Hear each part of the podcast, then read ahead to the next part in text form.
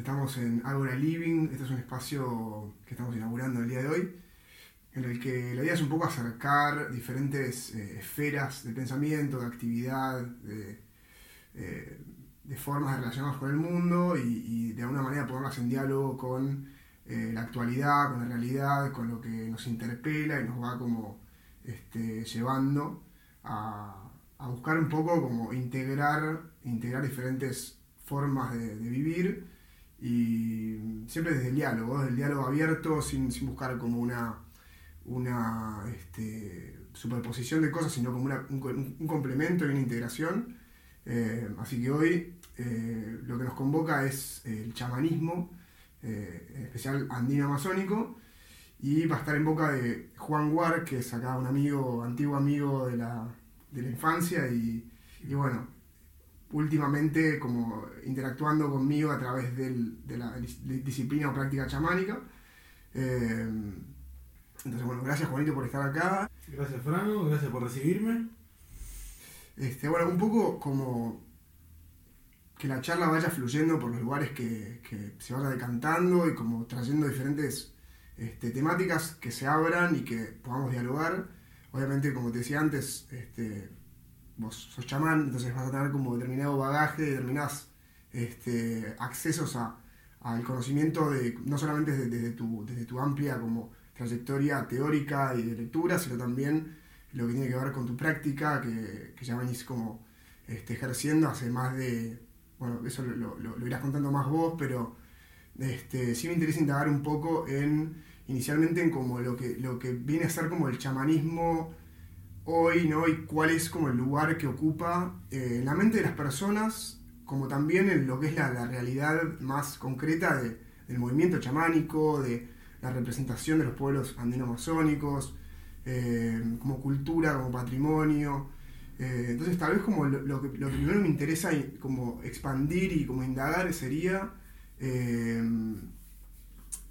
cuál es el como origen del chamanismo, si es exclusivamente de una geografía o si se extiende a diferentes eh, áreas del mundo, eh, cuál es la particularidad del chamanismo andino amazónico que es el que practicás vos, eh, cuáles son determinados pilares. Hay una charla también como que, hicimos en, en Ágora hace, un tiempo, la pueden mirar en YouTube.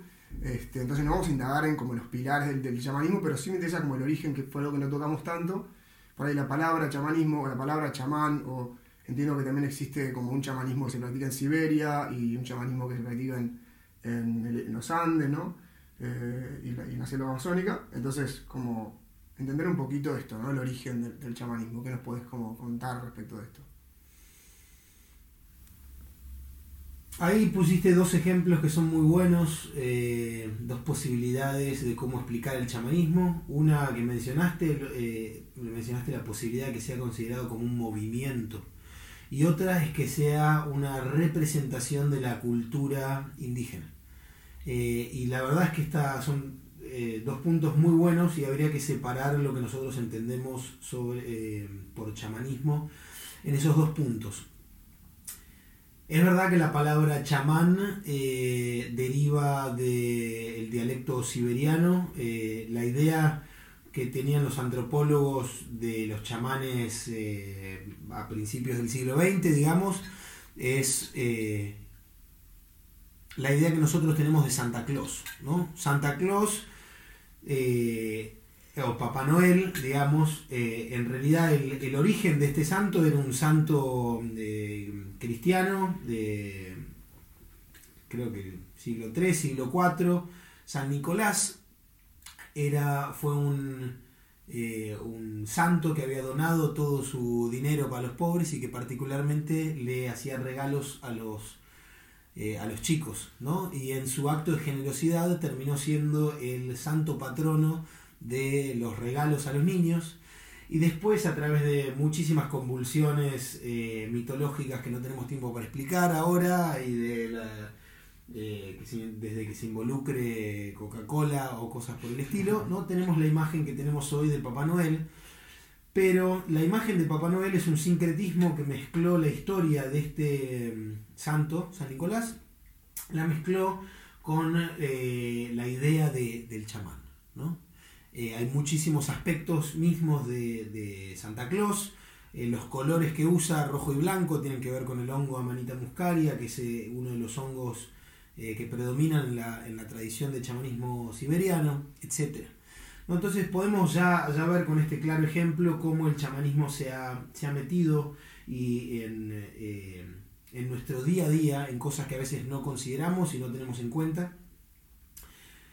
Y entonces yo diría que sí, bueno, cuando hablamos de la palabra chamán, eh, deriva de un dialecto eh, siberiano y la imagen del chamán siberiano es alguien que tiene un eh, vestido medio como Santa Claus, ¿no? o Papá Noel, pelo blanco, rimbombante, maracas, ¿no? tambor y a veces tenemos la tendencia de pensar en el chamanismo exclusivamente como una herencia ruso-siberiana, en este caso, que no sería el, punto que querría compartir.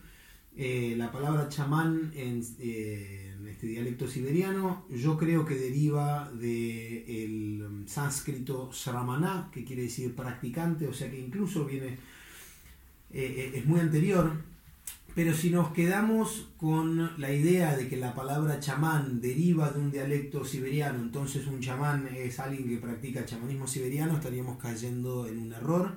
Hoy la palabra chamán se usa para designar eh, todas las sabidurías indígenas eh, animistas. Mm.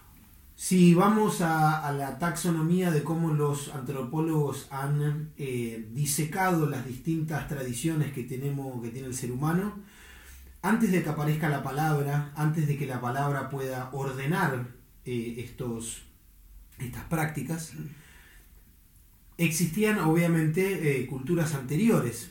Hoy en día usamos a veces la palabra pagano, pero la palabra pagano incluso sería un error eh, la palabra pagano deriva de una, es una palabra latina para hablar de alguien que vive en los campos. Entonces, por ejemplo, cuando el cristianismo primero se empieza a afianzar, ¿no? en los primeros siglos eh, bueno, de nuestra era, la palabra pagano venía a referirse a alguien eh, y un tipo de gente para la cual todavía el cristianismo no había llegado. ¿Por qué? Porque el cristianismo es primero eh, y principal, es un hito que sucede en las ciudades, ¿no? Es una colectividad que primero empieza a ser actualizada en las ciudades. Entonces, las primeras personas que se convierten al cristianismo son aquellos que viven en las ciudades. Los últimos en ser convertidos son los paganos, pero pagano en latín quiere decir farmer, granjero, ¿no? Alguien que vive en el campo. Mm. Entonces, si nosotros pensamos que las tradiciones paganas son de aquella gente que vive en el campo, también estaríamos eh, generando un desmérito a nuestro entendimiento de la palabra chamán, porque principalmente el chamanismo no deriva de un culto pagano o digamos un culto agricultor. En realidad el, el, chamanismo es muy anterior al paganismo porque es anterior a no solo a la formación de ciudades, sino a la formación del politeísmo propio que conocemos nosotros eh, estudiando culturas agricultoras. Mm. Más allá de que haya mucho y hayan corrientes chamánicas en culturas agricultoras, en realidad el chamanismo es anterior a la palabra, anterior a la rueda, anterior a la civilización como la conocemos y principalmente anterior a la palabra. Entonces podemos, así como vos dijiste, ¿no? Hay un chamanismo que podemos considerarlo como un movimiento y otro chamanismo que es el que estoy queriendo explicar ahora, que lo podríamos englobar por todas las prácticas eh, sanadoras que tienen todas las culturas del mundo. No solo hay chamanismo siberiano, no solo hay chamanismo andino-masónico, pero por ejemplo hay chamanismo tibetano, hay chamanismo polinesio, hay chamanismo africano, mongol hay chamanismo mogol, ¿no? Entonces, en realidad cuando hablamos de chamanismo hablamos de un término que es una especie de paraguas que quiere englobar muy distintas técnicas, pero todas estas distintas técnicas tienen algo que ver. ¿Qué tiene que ver? Tiene que ver con la que la figura del chamán, estamos hablando en era prehistórica, ¿no? En este sentido, anterior a la palabra, las creencias que el ser humano fue desarrollando en su eh, largo recorrido evolutivo, nosotros podemos eh, decir de que el ser humano es teoantropomórfico por los últimos 2000 años. ¿Qué quiere decir? Quiere decir que la figura divina, teos, está representada eh, morfismo en forma humana. ¿no? Entonces, tanto el budismo como el cristianismo eh, podríamos decir que son eh, religiones teoantropomórficas. Si vamos antes todavía, podemos hablar de religiones que no, que, no son eh, teoantropomórficas, pero que sí son monoteístas. Mm. por ejemplo, en los monoteísmos incipientes, que son los de Akenatón IV de Egipto, que duró poco. El monoteísmo de eh, el zoroastrianismo, de Zoroastro, por ejemplo, el monoteísmo del el judaísmo, etcétera, que no son em, em, bueno, esas tres corrientes tienen sus diferencias, pero digamos que eh, la entidad suprema no está representada. ¿no? Por más de que podemos hablar de Ahura Mazda en el zoroastrianismo y que pueden haber ciertas eh, maneras de representarlo realmente eran eh, religiones completamente anicónicas. ¿no? Podemos hablar también de que Akenatón IV usaba, eh, decía que el disco solar era la imagen suprema y podemos, podríamos decir que el disco solar era el icono en ese momento, pero en realidad Akenatón trató de abstraerse de todos los distintos cultos y llegar a la fuente suprema que era irrepresentable, ¿no? que, eso era Atum. Lo mismo podemos decir de Zoroastro y lo mismo podemos decir de los incipientes profetas judíos que crearon ese linaje. Mm. Eh, pero si vamos más atrás todavía, antes del monoteísmo también tenemos el politeísmo, pero el politeísmo nosotros sabemos que nace de distintos imperios, de ciudades-estado, podemos hablar eh, principalmente del imperio o no fue un imperio en realidad hasta que lo conquistó eh, el emperador asirio Sargón, pero sí podemos hablar de una podemos hablar de una misma cultura que hablaba un mismo idioma, que tenía una misma eh, estructura religiosa. En ese sentido podemos hablar de los sumerios, podemos hablar de la cultura de Harappa en la India, podemos hablar de eh, los egipcios, podemos hablar de ese politeísmo podemos hablar de que cada eh, ciudad-estado estaba protegida por un dios, ese era un dios local, tenían un templo, le hacían ofrendas, etc. Pero el chamanismo antecede a todo esto. Mm. El chamán es la figura... porque, la escritura se crea en Sumeria. Exacto. incluso como culturas ágrafas, como se dice, ¿no? Como el previo a la Totalmente. Eh, Puede existir el chamanismo hoy en día dentro de culturas, eh, obviamente con palabra, etcétera, con escritura. Pero la, si nosotros queremos buscar una manera de poder englobar todos los chamanismos que el mundo representa, tenemos que ubicarnos en un tiempo prehistórico, eh, en un tiempo en el cual el ser humano todavía era un cazador-recolector y que había una función principal eh, en, la tribu que era de aquella persona que había muerto y había vuelto. Mm. ¿no? En todas las culturas hay historias de, incluso hay experiencias posibles que uno puede tener en la cual alguien sale de esta tribu, se enfrenta a una situación liminal y vuelve con un mito de lo que es salir del el estado de conciencia en el que la tribu vive. Lo que sería la cultura, digamos, de alguna manera. Es el primer formador de cultura, ¿no? Por ejemplo, Egipto luego compilaría em, eh, el libro del salir a la luz del día, que nosotros conocemos como el libro eh, de los muertos egipcio. Mm. Pero, pero, lo que estamos leyendo en el libro de los muertos eh, tiene mucho que ver con el viaje chamánico. Osiris, en este caso, sería el chamán, y Osiris está relatando a veces de su propia voz, a veces de la voz de otros, pero está relatando lo que es un viaje ctónico, ¿no? Es, un viaje en el cual uno se enfrenta a las eh, subjetividades de lo que es vivir el estado mortuorio, con el, que, el cual ya no estamos enfrentándonos a situaciones materiales objetivas, mm. sino a estados oníricos que uno se presenta. De la misma manera podemos hablar de Padmasambhava como eh, un chamán, eh, el libro tibetano de los el libro tibetano de los muertos, presenta ciertos paralelismos al libro egipcio de los muertos. Mm. Los paralelismos no son religiosos, pero sí son de una práctica. ¿Cuál es esta práctica? La práctica es morir y volver. Y esta era la práctica incipiente del chamán. Por esto el chamán fue el primer urdidor de mitos, era el que contaba lo que existía del otro lado. No solo era el primer urdidor de mitos, no solo era el primer poeta, el primer eh, Médico. médico Artista. también, ¿no? Porque era alguien que ya tenía una tenía cierto entendimiento de la muerte, ¿no? Y la medicina es algo que está tratando de no solo hacernos más sanos en el día a día, Claro. ¿no? No, no solo que uno pueda cazar mejor todos los días, que es como nosotros vemos a la medicina hoy, sino que la medicina antes, toda la gente estaba por lo general en buen estado físico, hoy necesitamos medicinas para estar sanos. Antes uno estaba sano hasta que se moría, ¿no? O claro. podía desarrollar ciertos problemas en su salud, pero eh, obviamente nos nutríamos directamente de la naturaleza. Sí, había como una homeostasis, como ¿no? Con la naturaleza, como un equilibrio de alguna manera, ¿no? Era, no solo era lo que hoy buscamos un equilibrio con la naturaleza, pero realmente el hombre salió de ese equilibrio. Claro. Entonces el chamán no buscaba tanto, eh, por ejemplo, ahora que estamos viendo las Olimpiadas, no buscaba que des tu peak performance, ¿no? sino que el chamán era la persona que se ocupaba de acompañar a la gente en la transición a la vida y hacia la muerte, porque el chamán sentía que ya la había hecho. claro. Y estas, estos son rasgos que podemos identificar en todas las culturas, ¿no? Mm. y especialmente en, eh, espe- especialmente en culturas antes de que se vuelvan politeístas. La figura del chamán, de alguna manera, en el politeísmo trascendió a una posición que podemos hablar de el sacerdote. El sacerdote era aquella persona que hacía sacrificios en nombre de su pueblo.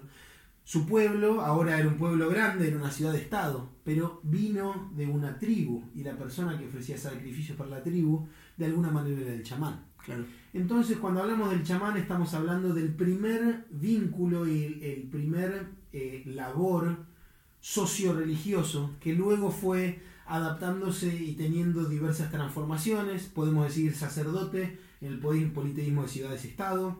Podemos hablar de santos en la cultura monoteísta y podemos hablar de figuras divinas en, la- en las tradiciones teoantropomórficas. ¿no? Por ejemplo, el judaísmo, que es monoteísta anicónico, tenía distintos profetas, pero no tenía un profeta que sea más importante que otros. Había cierta gente que le ponía mayor peso a Moisés, otros a Abraham, otros a Noé, otros a Salomón.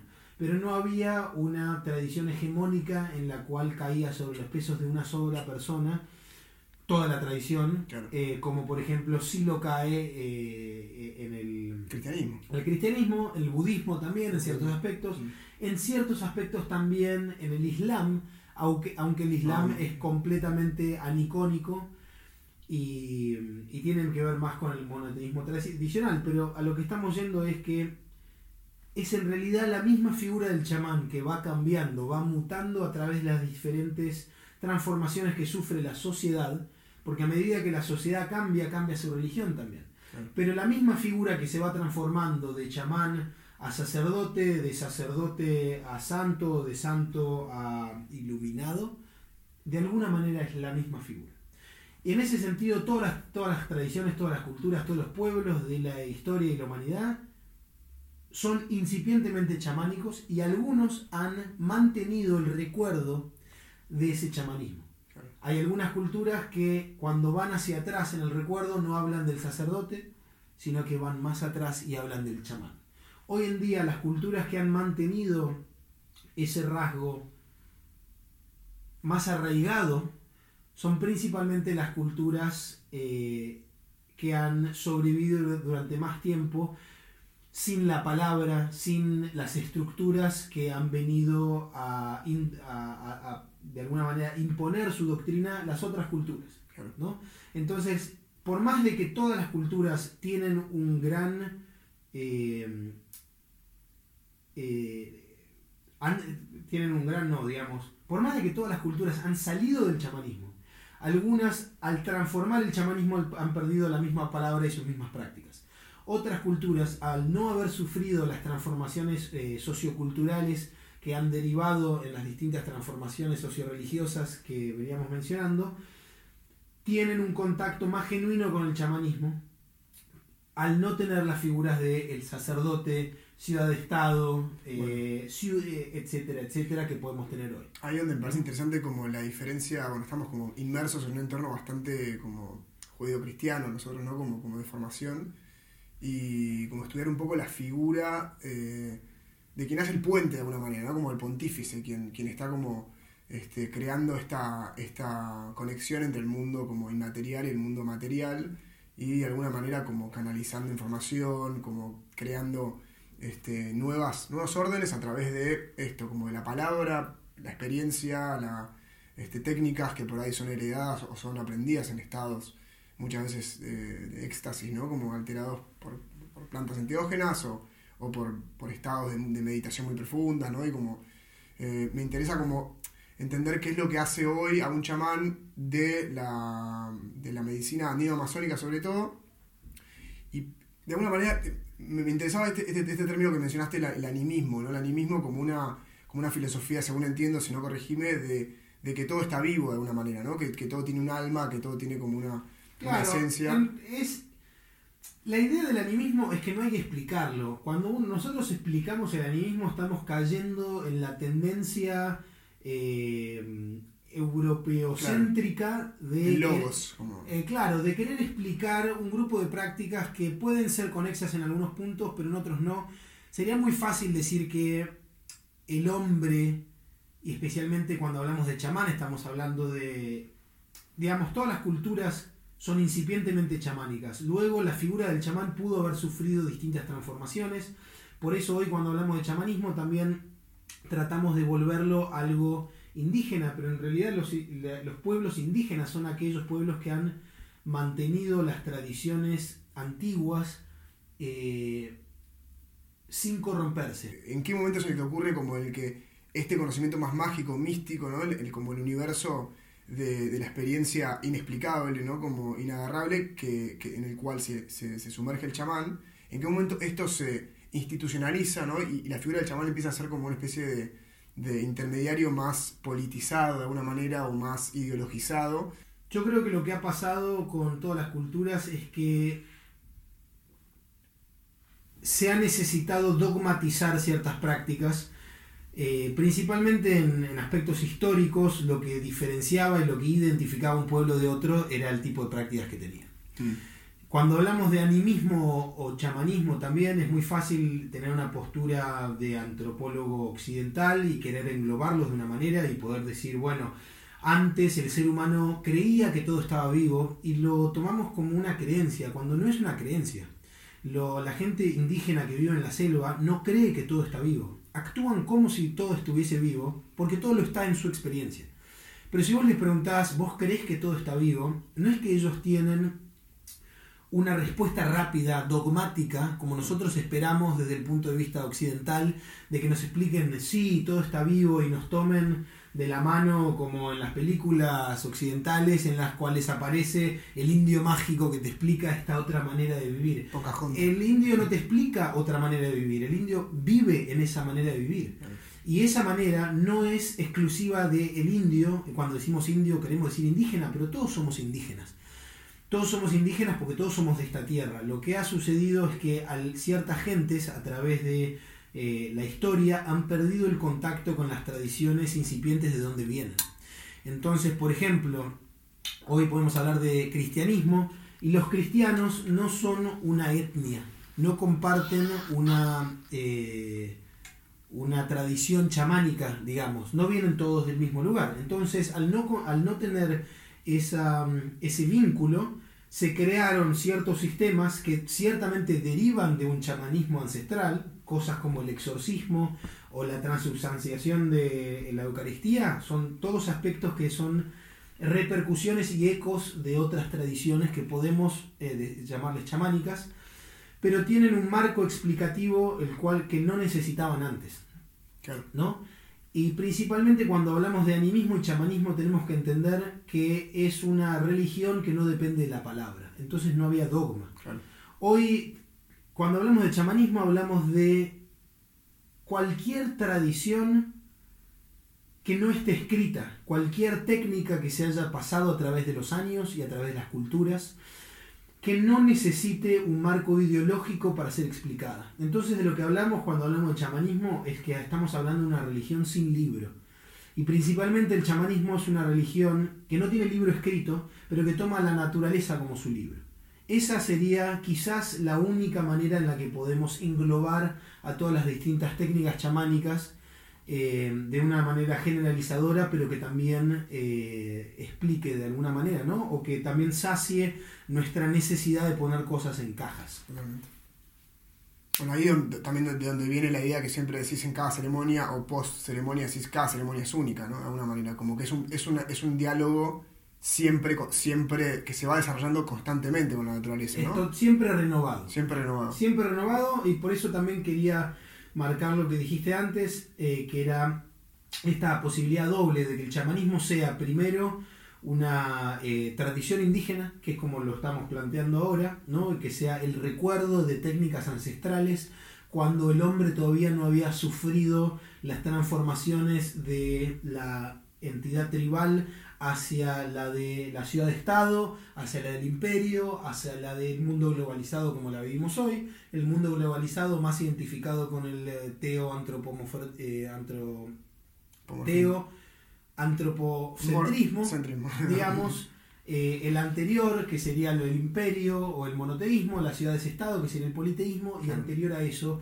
el chamanismo animismo que estamos hablando que es más tribal. ¿no? Y obviamente sería imposible englobar a todas las tribus humanas eh, anteriores a, la palabra y querer buscar eh, vínculos en común. Pero hay ciertos vínculos en común que son universales. Aquellas cosas que son universales, podemos decirles que tienen algún aspecto chamánico. Por ejemplo, todas las culturas eh, prehistóricas tenían una figura de un sanador. La figura del sanador era la misma del que Urdía contaba cuentos. Los cuentos que contaba era el viaje que tuvo cuando se murió. Mm. Entonces en la figura del chamán se eh, involucraban o, de, o, de, alguna manera las figuras que nosotros hoy consideramos como el médico, el artista, el político y el santo, de alguna manera esas cuatro nacen de la figura del chamán. Un montón. Eh, un, montón, claro, pero, una persona pero en la tribu no éramos tantos. Claro. Así que en realidad la misma persona que te hacía, lo, te hacía las botas, te hacía la ropa y cosía y te cosía el hígado. Entonces, en, el, en una tribu, cuando vivían 20 personas, hoy en día vivimos en una cultura en la que dependemos de 3 millones de trabajos distintos. Antes esos 3 millones de trabajos, o bueno, muchísimos menos porque inventamos varios, pero digamos que todas las necesidades del ser humano las, podría, las podía cubrir una tribu de 40 personas. Entonces cada persona tenía varios trabajos. El asunto es cómo hacemos para, no pensar en hoy como la lógica de mercado, ¿no? Como, este, ¿Cómo hacemos para no pensar en un monopolio de quién es político, quién es médico, quién es artista, quién es poeta? Por eso me gustó tanto que vos lo separes entre que el chamanismo puede ser una tradición indígena, pero el chamanismo también puede ser un movimiento. El chamanismo como movimiento es de lo que hablamos cuando hablamos del chamanismo hoy. Cuando hablamos del chamanismo hoy, no es necesario que la gente tenga un estudio completo de todas las tradiciones prehistóricas del mundo y que estén afianzados o arraigados a una y que tengan un chamán. Hoy cuando hablamos de chamanismo hablamos de una vuelta a las tradiciones hablamos de un abandono de la hegemonía dogmática de la palabra para explicar nuestro propio camino espiritual, hablamos de un volver a las plantas y a la naturaleza. Eso sí es un movimiento, hay mucha gente que no tiene contacto con tribus indígenas, que no tiene maestros chamánicos, que no ha viajado y no, y no importa. Eh, hay gente que siente que le hace mejor tomar mate que tomar coca y, eso ya es algo chamánico, de alguna manera. Es una relación con una planta. Es, una relación con una planta, exacto. ¿no? Es la relación, el chamán era la persona que buscaba estar todo el tiempo en el centro y en el perfecto balance entre su, su ser y la naturaleza. Pero era lo mismo que buscaba la misma tribu. Quizás el chamán era aquel que lo podía explicar mejor pero el, cazador-recolector vivía en balance con su entorno todo el tiempo. Y, acá te hago, un pequeño corte para, para, para ¿no? como indagar un poco en esto, la figura del chamán y demás. ¿Por qué esa persona y no otra? Digamos, ¿no? ¿Por ¿Cuál era el...? Bueno, el- lo que sucede no es que el chamán tenía mayor capacidad, no es que era el más inteligente, no era el que mejor contaba historias, no era el que se había iluminado y sabía cómo curar, nada de esto. La única, lo único que lo volvía chamán a alguien en, en su tribu era haber experimentado la muerte. ¿Voluntaria o involuntaria? Totalmente involuntaria. Las técnicas chamánicas son una manera voluntaria de recrear esta eh, liminalidad involuntaria que sufrió, digamos, el primer chamán. Entonces, ¿qué sucedía? Nosotros éramos una tribu y salíamos a cazar. Digamos que éramos inuits y vivíamos en el norte de Canadá y salimos a cazar, eh, no diría osos Ciervos. polares, ciervo no tanto, digamos que vamos a cazar focas. Focas. ¿no? Y vamos a cazar focas y armamos nuestro, nuestra balsa, nuestro barquito, y cazando una foca viene un oso polar, nos asustamos y la, la mayor parte de nuestra tribu se escapa, pero hay una persona que se queda, ¿no? Que se lastimó el tobillo, ¿y qué pasa? Peleó contra el oso polar, corrió, sobrevivió, no se lo comió, pero tuvo que subsistir durante dos semanas sin comer, tomando agua, muriéndose de frío. Como Leo DiCaprio. Como Leo DiCaprio en eh, En Revenant. Revenant. Revenant es, en realidad es una, bueno, no sé si chamánica, pero Revenant es una película que te cuenta cómo alguien puede volver a una época chamánica tribal en la misma sociedad. Claro. ¿Qué es lo único que nos pide? Nos pide cortar vínculos con todo lo social y volvernos a meter en la naturaleza. Claro. Vos cuando dependés enteramente de la naturaleza, estás atravesando una iniciación chamánica. Por eso todas las iniciaciones chamánicas tienen que ver con irte a la selva, al desierto, a la montaña, a donde sea, pero vivir exclusivamente en contacto con la naturaleza sin estar en contacto con seres humanos. Entonces cuando vos me preguntás, bueno, ¿habí- ¿era voluntario? De ninguna manera. Primero, alguien era expuesto a circunstancias que lo cortaban del vínculo social tribal y que ese mismo corte de la, de la tribu, esta persona, al sobrevivir las experiencias a las que había estado confrontado, probablemente teniéndole un miedo enorme a la muerte, probablemente teniendo viajes oníricos que le muestren el desenvolvimiento de su propia psique y lo que él pensaba enfrentarse en este estado mortuorio. No tenemos ni siquiera que caer en la dualidad de si vivió una experiencia real o no. Ni siquiera tenemos que interpretar el viaje del chamán como lo que realmente sucede después de la muerte. Lo podemos interpretar como el mito que esta persona vivió y la manera que esta persona tiene para urdir su cuento y de alguna manera refortalecer en sus congéneres la idea de que hay algo más allá que nos hay a lo que caemos, que la muerte no es un vacío, sino es un volver a cierta fuente. Y que la manera de explicar de todas las culturas es una manera de explicar esta trascendentalidad que es muy difícil de poner en palabras. Y terminamos con libros como el libro tibetano de los muertos, el libro eh, de los muertos los egipcios. y un montón de otras literaturas que también pueden hablarse como estados mortuorios, incluso como el libro de Job en la Biblia. Claramente Job se está muriendo y es su viaje eh, enfrentándose a la totalidad de la muerte. También podemos hablar del libro de Job como un libro chamánico. ¿no? Pero lo que pasaba es que antes no se escribía, sino que se volvía un mito y quizás ese mito cuando el chamán ya murió, el mito se seguía contando y ya la figura del chamán pasaba a ser otra cosa. Y ahí entramos en la línea histórica de lo que son las evoluciones de, de- de las culturas humanas y de también cómo el ser humano ha variado su devoción, ¿no?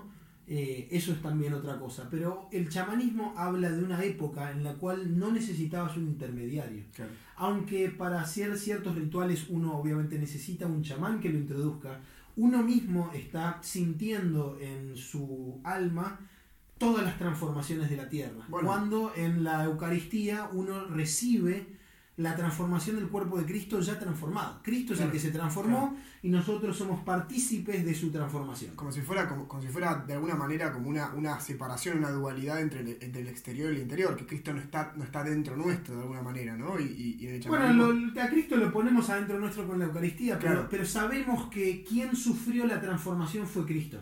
Nosotros somos partícipes de su pasión, pero en la Eucaristía estamos renovando esto que pasó en el año 33, que pasó una vez en la historia, Claro. es único y repetible, y es un ritual tan fuerte, es un ritual eh, chamánico si uno le quiere decir. ¿Por qué? Porque Cristo fue a un estado liminal en el cual salió de las convenciones sociales y tuvo un viaje. Ahora nosotros no sabemos qué viaje tuvo, pero sí nos hacemos partícipes de que Él volvió. Eh, esta idea de que Cristo se fue a la muerte y volvió a la vida es eh, una tradición totalmente chamánica. Cristo es un chamán. Cristo es un chamán, por lo menos visto desde el chamanismo. Sí, claro, total. Entonces, desde el chamanismo, Cristo es un son, chamán. Son patrones de. No nos contó Cristo qué, qué vivió, pero algo de cómo vivió nos hace partícipes de esta trascendentalidad de la vida en la muerte y la muerte en la vida. Y eso nos hacemos partícipes al tomar la Eucaristía, pero como vos decís, el que se transformó fue Cristo y nosotros nos hacemos partícipes. En el chamanismo no es necesario creer que alguien lo ha hecho, o quizás es no es necesario creer, diría el chamanismo en punto. Lo que es necesario es actualizar todas estas eh, capacidades en uno mismo. Entonces, en cambio de creer que alguien eh, fue y estuvo en la selva durante tanto tiempo y vino y nos contó un mito y nosotros creemos en este mito y lo continuamos y tenemos un ritual en el cual la tribu que ya se volvió ciudad de imperio o politeísmo recuerda de alguna manera este ritual. No porque los festivales de todas las culturas politeístas y, las ciudades-estado, etcétera, un festival era el recuerdo de algo que ya pasó. Como un tiempo primordial. Exacto. El, ritual es como replicar como todo este contenido primordial a través de diferentes, ¿no? Como diferentes distribuciones espaciales, a través de palabras, a través de. Sí, digamos el ritual. El ritual que recuerda algo que ya sucedió, sí, en la Eucaristía estamos recordando eh, algo que ya sucedió, pero hay posibilidades en el chamanismo no recordar, sino ir a ese tiempo primordial y actualizar en tu propia persona de dónde viene. ¿No? Sería como, como las tradiciones rosicruces, eh, sería uno volverse Cristo y uno mismo pasar por la pasión, más que recordar algo que ya pasó en el tiempo eucarístico. Tiene más que ver con experiencia, de vuelta, ¿no? Pasar por y experiencia directa, no, con un intermediario, por eso el chamanismo no requiere de que uno tenga un patrón de ideas o, que tenga cierto eh, entendimiento previo. Mm. En el chamanismo uno va forjando su visión de la, vida. No es necesario que uno primero lea cuál es la visión chamánica y luego después la aplique. Claro. Además, no existe la visión chamánica. ¿Existe, Juanito, un, eh, un, mito fundacional del chamanismo o es algo que está siempre fluctuante y que nos, y que nos interpela como de acuerdo a cómo se va desenvolviendo la historia y, lo que vamos necesitando como, como humanidad? Yo diría que el chamanismo está en un estado de constante renovación.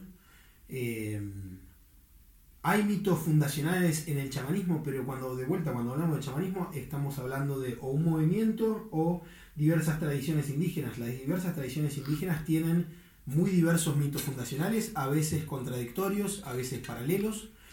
Eh, y el chamanismo busca constantemente renovarse. Una un factor que a mí me parece muy interesante es cuando hablamos de politeísmo, nosotros creemos que el politeísmo tiene muchos dioses, pero en realidad cuando hablamos de politeísmo hablamos de dividir la fuente suprema en diversos arquetipos de los a los cuales podemos representar. ¿no? Eso es lo que estamos hablando del politeísmo. Pero ahí, en el politeísmo, estamos hablando de un panteón.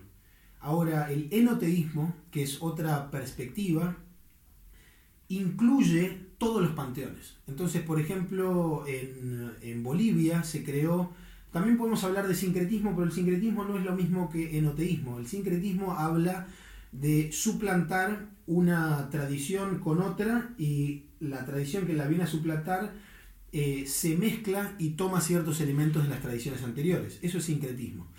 Pero el enoteísmo es algo que yo he encontrado en diversas tradiciones chamánicas, que por ejemplo hay eh, chamanes andinos que no solo toman en cuenta sus apus, apachetas y espíritus de su propia idiosincrasia, sino que también toman todos los espíritus de cualquier otra idiosincrasia que ellos han conocido. Mm. Entonces, por ejemplo, hay chamanes andinos que al hacer una ofrenda, no solo le hacen ofrenda a lo que aquello, ellos conocen, sino que también incluyen a Cristo. incluso he conocido a chamanes que también le pagan o le ofrendan al diablo pero no el diablo como nosotros lo conocemos, sino que ellos entienden que es una entidad que existe y que merece ser reconocida. Y en ese sentido el chamanismo es enoteísta porque engloba todas las posibilidades energéticas que uno pueda tener. El chamanismo es profundamente adogmático en este sentido y rehuye de nuestra, de, nuestra incipiente necesidad de clasificarlo. Hmm. ¿no? Cuando hablamos del chamanismo como movimiento, el movimiento chamánico de hoy busca de alguna manera eh, integrar todas estas tradiciones, no en una sistematización que las pueda explicar, sino en una apertura total al misterio de permitirse atravesar las transformaciones energéticas que cualquier situación presente. ¿Existe el diablo? Si existe para vos, existe. ¿No? Si es un aspecto de tu conciencia que, es presente, entonces ciertamente existe. ¿no? Pero por ejemplo, en la tradición eh, aymara, digamos, ¿no? una, es una de las tradiciones andinas, cuando llegan los españoles, los españoles a, a los aymaras les dicen que Dios es Padre y está arriba. Y que ellos adoraban también al diablo, porque cuando vienen los eh, españoles ven que los indígenas le hacían ciertos pagos a un ser que vive en el subterráneo, que es, eh, la, digamos, la, criatura que eh, supervisa la purificación en las llamas. Y entonces los cristianos le dicen, eh, este es el diablo. Y ellos le dicen, no, no, perdón, si Dios es padre, entonces su pai, es el tío. ¿No? En Sar de Jujuy también se tiene esta figura del Suipai. No, exacto, ¿no? Pero nosotros, eh, digamos, un cristiano diría el Supai es diablo. El diablo. Pero para las tradiciones eh, aborígenes eh, del norte argentino, de Bolivia, de Perú, Supai, especialmente los aymaras, les dijeron a los españoles, perdón, si, si, si Dios Padre está arriba, Supai es el tío. Entonces ellos no tenían esta dualidad. El tío, el tío borracho. El tío borracho, de alguna manera, ¿no? Podríamos, podríamos decirlo por ahí. Entonces, cuando hablamos del diablo para una aymara, es muy distinto del diablo para un cristiano. Entonces, si vos me preguntás, ¿el diablo existe? Yo te digo, mira, lo único que existe eh, es las cosas que vos tenés en tu experiencia. El chamanismo es una manera de tomar todo como una experiencia personal. Entonces, si para vos, eh, la pregunta, vos me preguntás si el diablo existe, ¿qué diablo? ¿Cuál, de, ¿Cuál de todos? ¿De qué idea estamos hablando? ¿Es una idea material, tangible, energética? ¿Es algo con lo que vos tenés una experiencia? Mm. Yo te podría hablar de, un montón de cosas, pero las cosas que de, las que puedo hablar yo tienen que ver con mi propia experiencia. Yo no sé quién es el diablo para vos porque no conozco tu experiencia y la humanidad está hace miles de años peleándose por las distintas interpretaciones que tenemos del diablo. Por ejemplo, españoles contra aymaras, unos decían el diablo es malo y otros decían el diablo no es malo, pero estaban hablando de dos cosas distintas. Sí, además, además de como el uso político de lo que era el diablo, de lo que era la otredad o mismo el salvajismo, ¿no? que se asociaba mucho con lo pagano, esto como recuperando un poco la idea de lo pagano, o de lo o de lo, o sea, aquella gente que era como, como, como que operaba por fuera del, régimen católico más dogmático, más institucional, este mismo la conquista de, españoles a, como a Sudamérica viene como en nombre de Dios, en nombre de, de alguna manera, purgar, este, una misión divina de purgar aquello que es impuro, ¿no? De alguna manera, y cancelar o, como, como menospreciar el culto que ellos hacían a, diferentes cosas. Por ejemplo, en mi experiencia personal, eso es lo que está bueno del chamanismo, lo que yo encontré en el chamanismo, teniendo, viniendo de una formación eh, católica cristiana, es el hecho del, del, como de alguna manera la reinterpretación o la resignificación de la figura del diablo en tanto castigador, ¿no? Para una, para una como eh, cultura cristiana este, más, más dogmática, castigador como aquel que, genera, que genera la culpa, que genera el, problema de alguna manera, ¿no? Como aquello que nos, que nos sanciona, ¿no? Como una especie de, sancionador cósmico, en, En un punto ambas, ambas interpretaciones, digamos, en un, eh, comparten ciertas cosas. ¿Qué comparten? Bueno, ambas creen que hay una entidad que supervisa las llamas del inframundo. Bien. Ahora, el cristianismo asume que esta entidad es, es castigadora. El chamanismo interpreta que esta entidad es purificadora. Claro, exactamente. Ahí está la diferencia. Las llamas de la purificación y mismo el, símbolo de la serpiente. Yo la primera vez que tuve experiencia chamánica de ayahuasca con vos, el momento de la purga, me vi a mí mismo como una serpiente como soltando veneno. Y yo te dije al día siguiente, che, fue muy loco porque como de alguna manera, ser, en la experiencia mía, digamos, como la imagen que eligió mi inconsciente para proyectar el momento de la purga, tuve que ver una serpiente. La serpiente es como de alguna manera la que, la que genera como la disrupción en el Génesis, ¿no? La, la que genera como el, la, herida de alguna manera, como el, la fisura del paraíso, por decirlo de alguna manera. Y yo siempre lo veía como este, alguien a quien temer, la serpiente, ¿no? Y en el chamanismo, que está mucho más vinculado con la experiencia física, ¿no? De alguna manera, como el, órgano de la purga es el intestino, que tiene forma de serpiente también. Y, este, no sé, yo tengo un compost acá en mi casa. Purificadores. Los fuegos purificadores. Y de esa manera como que todas las parábolas de Cristo, viste como esto de la, de la de separar al, al, este, se llama el maíz de, de, la, de la cizaña y todo esto que después arderá en el infierno aquello que, no, es no deseado, eh, se, resignifica hacia, hacia una búsqueda de transformación y justamente eh, reconocimiento de la propia sombra, ¿no? A través del ritual para poder transformarla en potencial, que al final es potencial y, y, esa amenaza eh, siempre, siempre y cuando esté en el lugar este, oscuro, pero no quiere decir que oscuro sea negativo o oscuro sea este, algo, algo a sancionar de vuelta, ¿no? Entonces, salir del paradigma cristiano a mí me ayudó un montón para este, de alguna manera aceptar todo eso que uno tiene que ir recortando de su personalidad, que es la sombra, ¿no? más desde el lugar junguiano tal vez. Bueno, pero Cristo tomaba vino y estaba con, estaba digamos con... Cristo era una persona que se entregaba a las bajezas del ser humano para purificar. Bueno, eso, Cuando nosotros hablamos hoy de una cultura cristiana, yo lo que veo es que las, las culturas imperialistas, particularmente las monoteístas y las teoantropomórficas, requieren de la dualidad entre lo puro y lo impuro para poder expandir su imperio. Si no, no existiría una excusa por la cual tendríamos que conquistar otro pueblo para anexarlo. Pero esa, esa, esa tradición eh, no existía antes.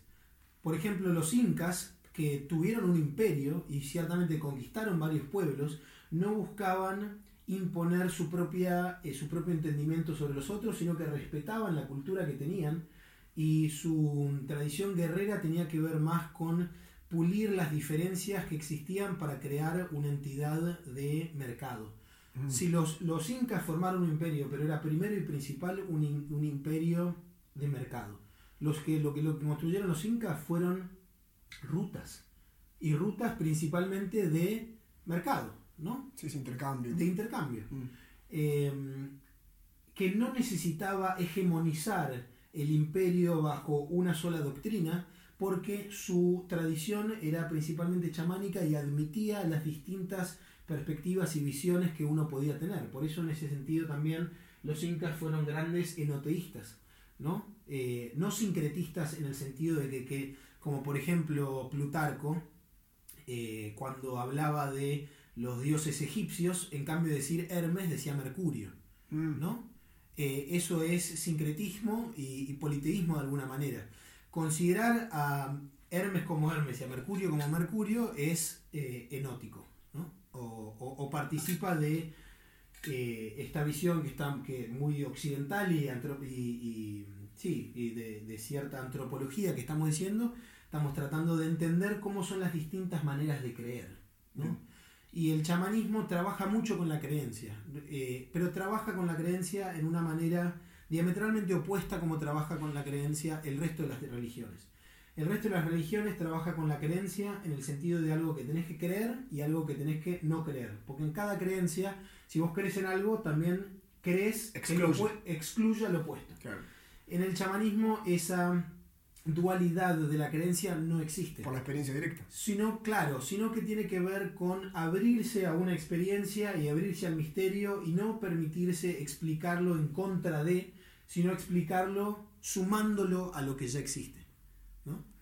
Eh, y esto es algo que el movimiento chamánico, que es algo que, es, que, que cuando hablamos del movimiento chamánico no estamos hablando eh, del chamán como venimos hablando antes, ¿no? de esta figura tribal, sino es una necesidad que tenemos nosotros viviendo en la ciudad de reconectar con nuestras figuras ancestrales y tribales de alguna manera y sentirnos que hoy en día podemos vivir de una manera tribal, podemos sentirnos que eh, somos una, una gran tribu y podemos aportar aquellas cosas que, nos, que nosotros tenemos de nuestra pequeña tribu a nuestra gran tribu, sin que haya una necesidad de que la gran tribu predomine sobre la pequeña o de que la pequeña predomine sobre la grande.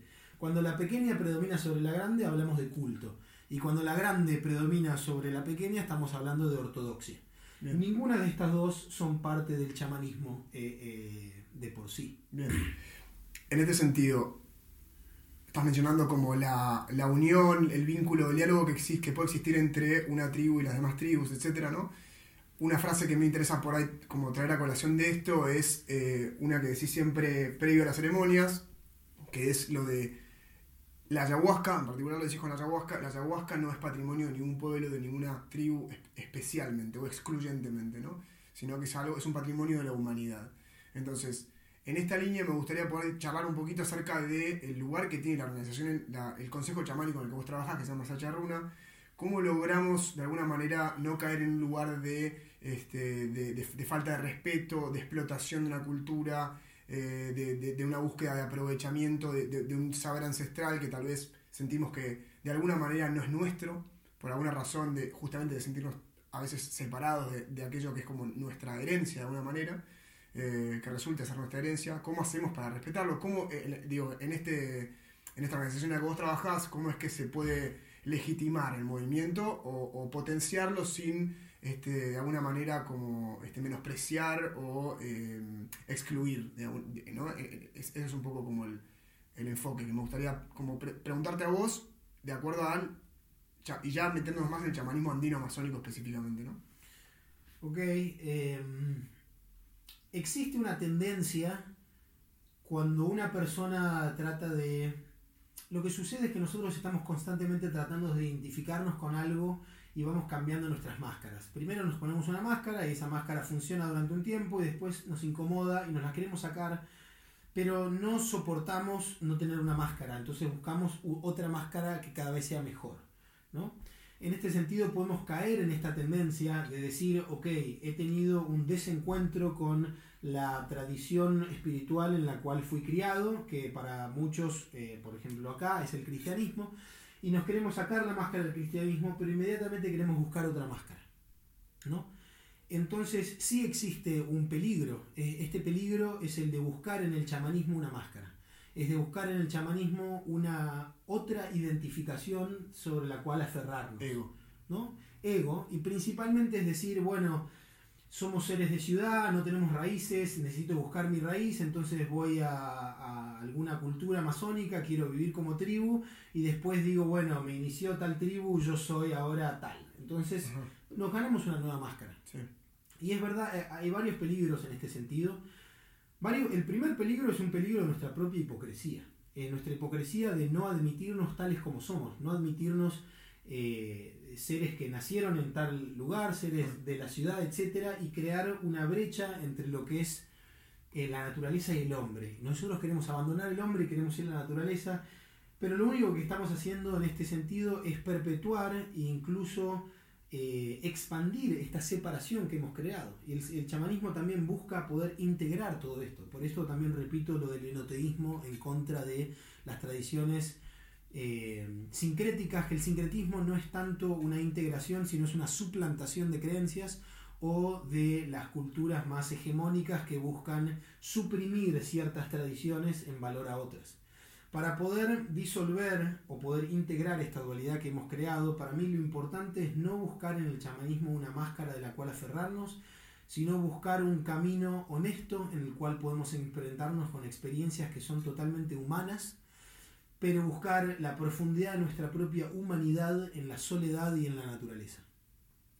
Enfrentarse con nuestra propia soledad y con la naturaleza del mundo es en sí mismo chamanismo. Es eh, la técnica incipiente de todo chamanismo que exista y de todo chamán es ir en soledad a la naturaleza y permitir que esa experiencia nos transforme.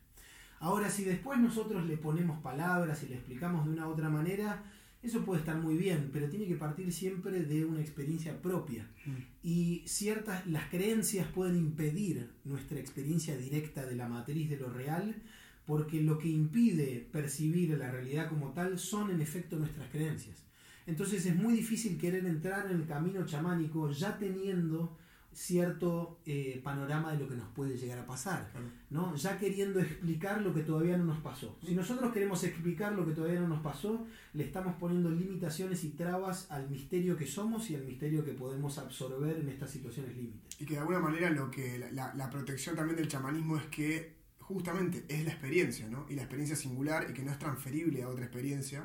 Por lo tanto, de alguna manera es como uno se puede hacer el canchero diciendo, sí, ahora soy, soy, eh, estoy en el palo chamánico, lo que sea, pero primero que no es, no es como eh, moco de pavo, digamos, es como las, experiencias en sí, es como que requiere de, bastante coraje, por sobre, todo por cómo estamos construidos, ¿no? Ideológicamente, como soltar todo esto y, para, realmente partir el ego o, como exponerse a, a, la disolución del ego, ¿no? Entonces no es algo que uno pueda hacer a la ligera tampoco, y eso es mismo también la protección, la protección, ¿no? que después pueda uno venir y de alguna manera ser arrogante con eso o como mostrarlo como si fuera una ropa nueva, como si una máscara nueva, mm. ya es otra historia y como cada uno, este, pero de vuelta, esto se va como a, purgar, en si seguís en el camino chamánico, se va a purgar en el siguiente viaje chamánico que hagas, ¿no? Como que todas estas, si es una careta de alguna manera, se va a ver, ¿no? Como se va a ver eventualmente en el ritual, uno lo va a poder experimentar y va a poder como este, verse a sí mismo, ¿no? Porque un poco lo, lo que busca el ritual es como decíamos, ¿no? lo, psicodélico es como la,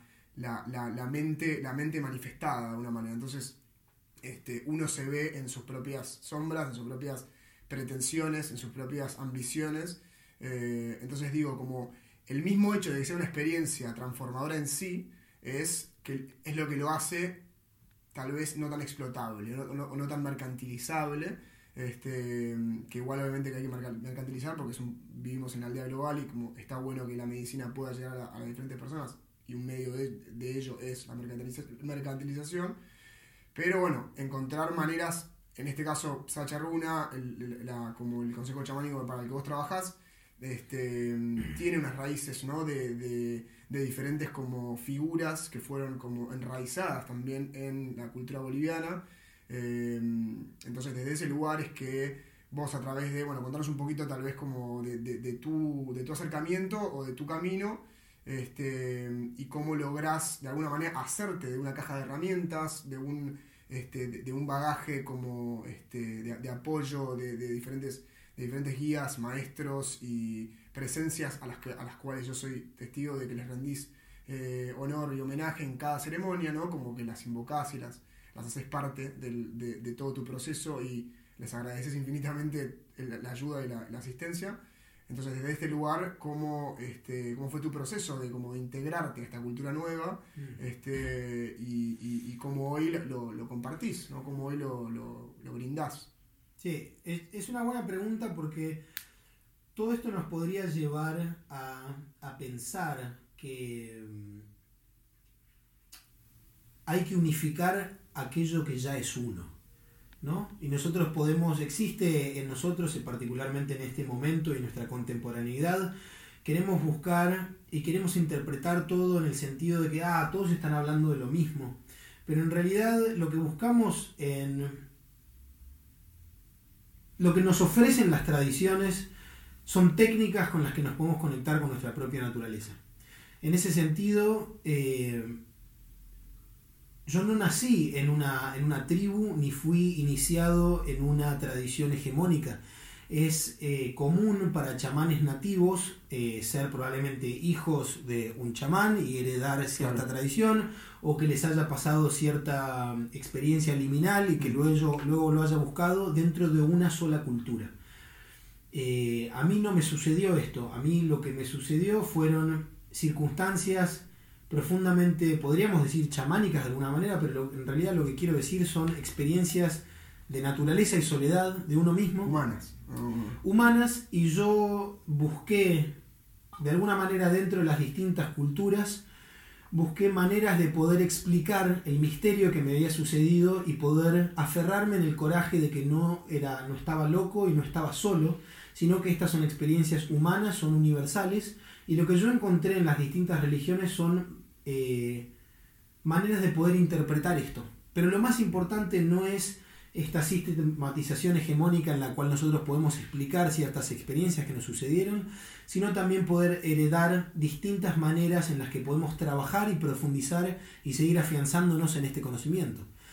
En este sentido, eh, a lo largo de mis experiencias he conocido diversos maestros que han sido muy importantes para mí en mi crecimiento.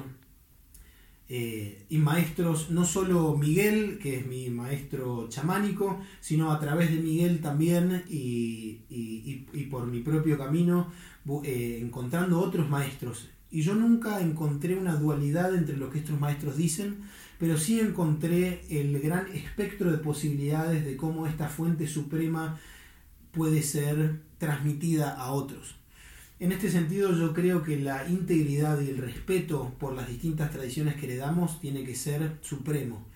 Y uno tiene que caminar un camino lo suficiente como para poder afianzarse en ese camino y no querer cambiarnos de máscara muy rápido, ¿no? sino poder realmente llegar al fondo de lo que cada tradición nos dice y poder en ese fondo también abandonar la necesidad de sistematizarlo y simplemente rendirle homenaje al misterio de cada una.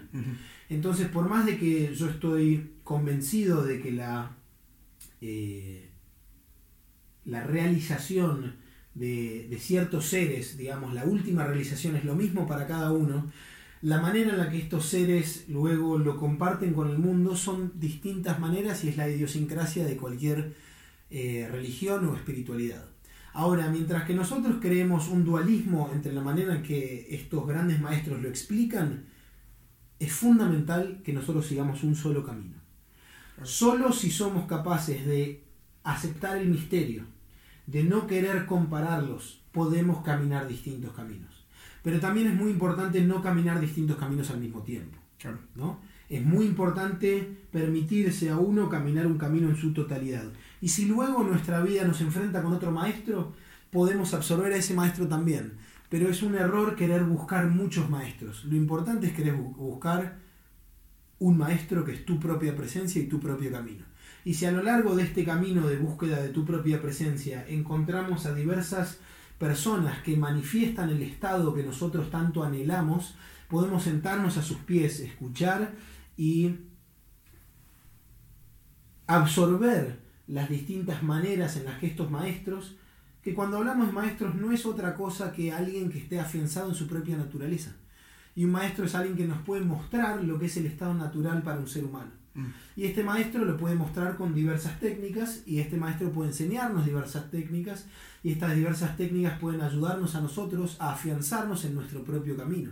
Entonces cuando yo hablo de psiquismo o de budismo, de ya tibetano o cerebada, o cuando hablamos de chamanismo andino masónico,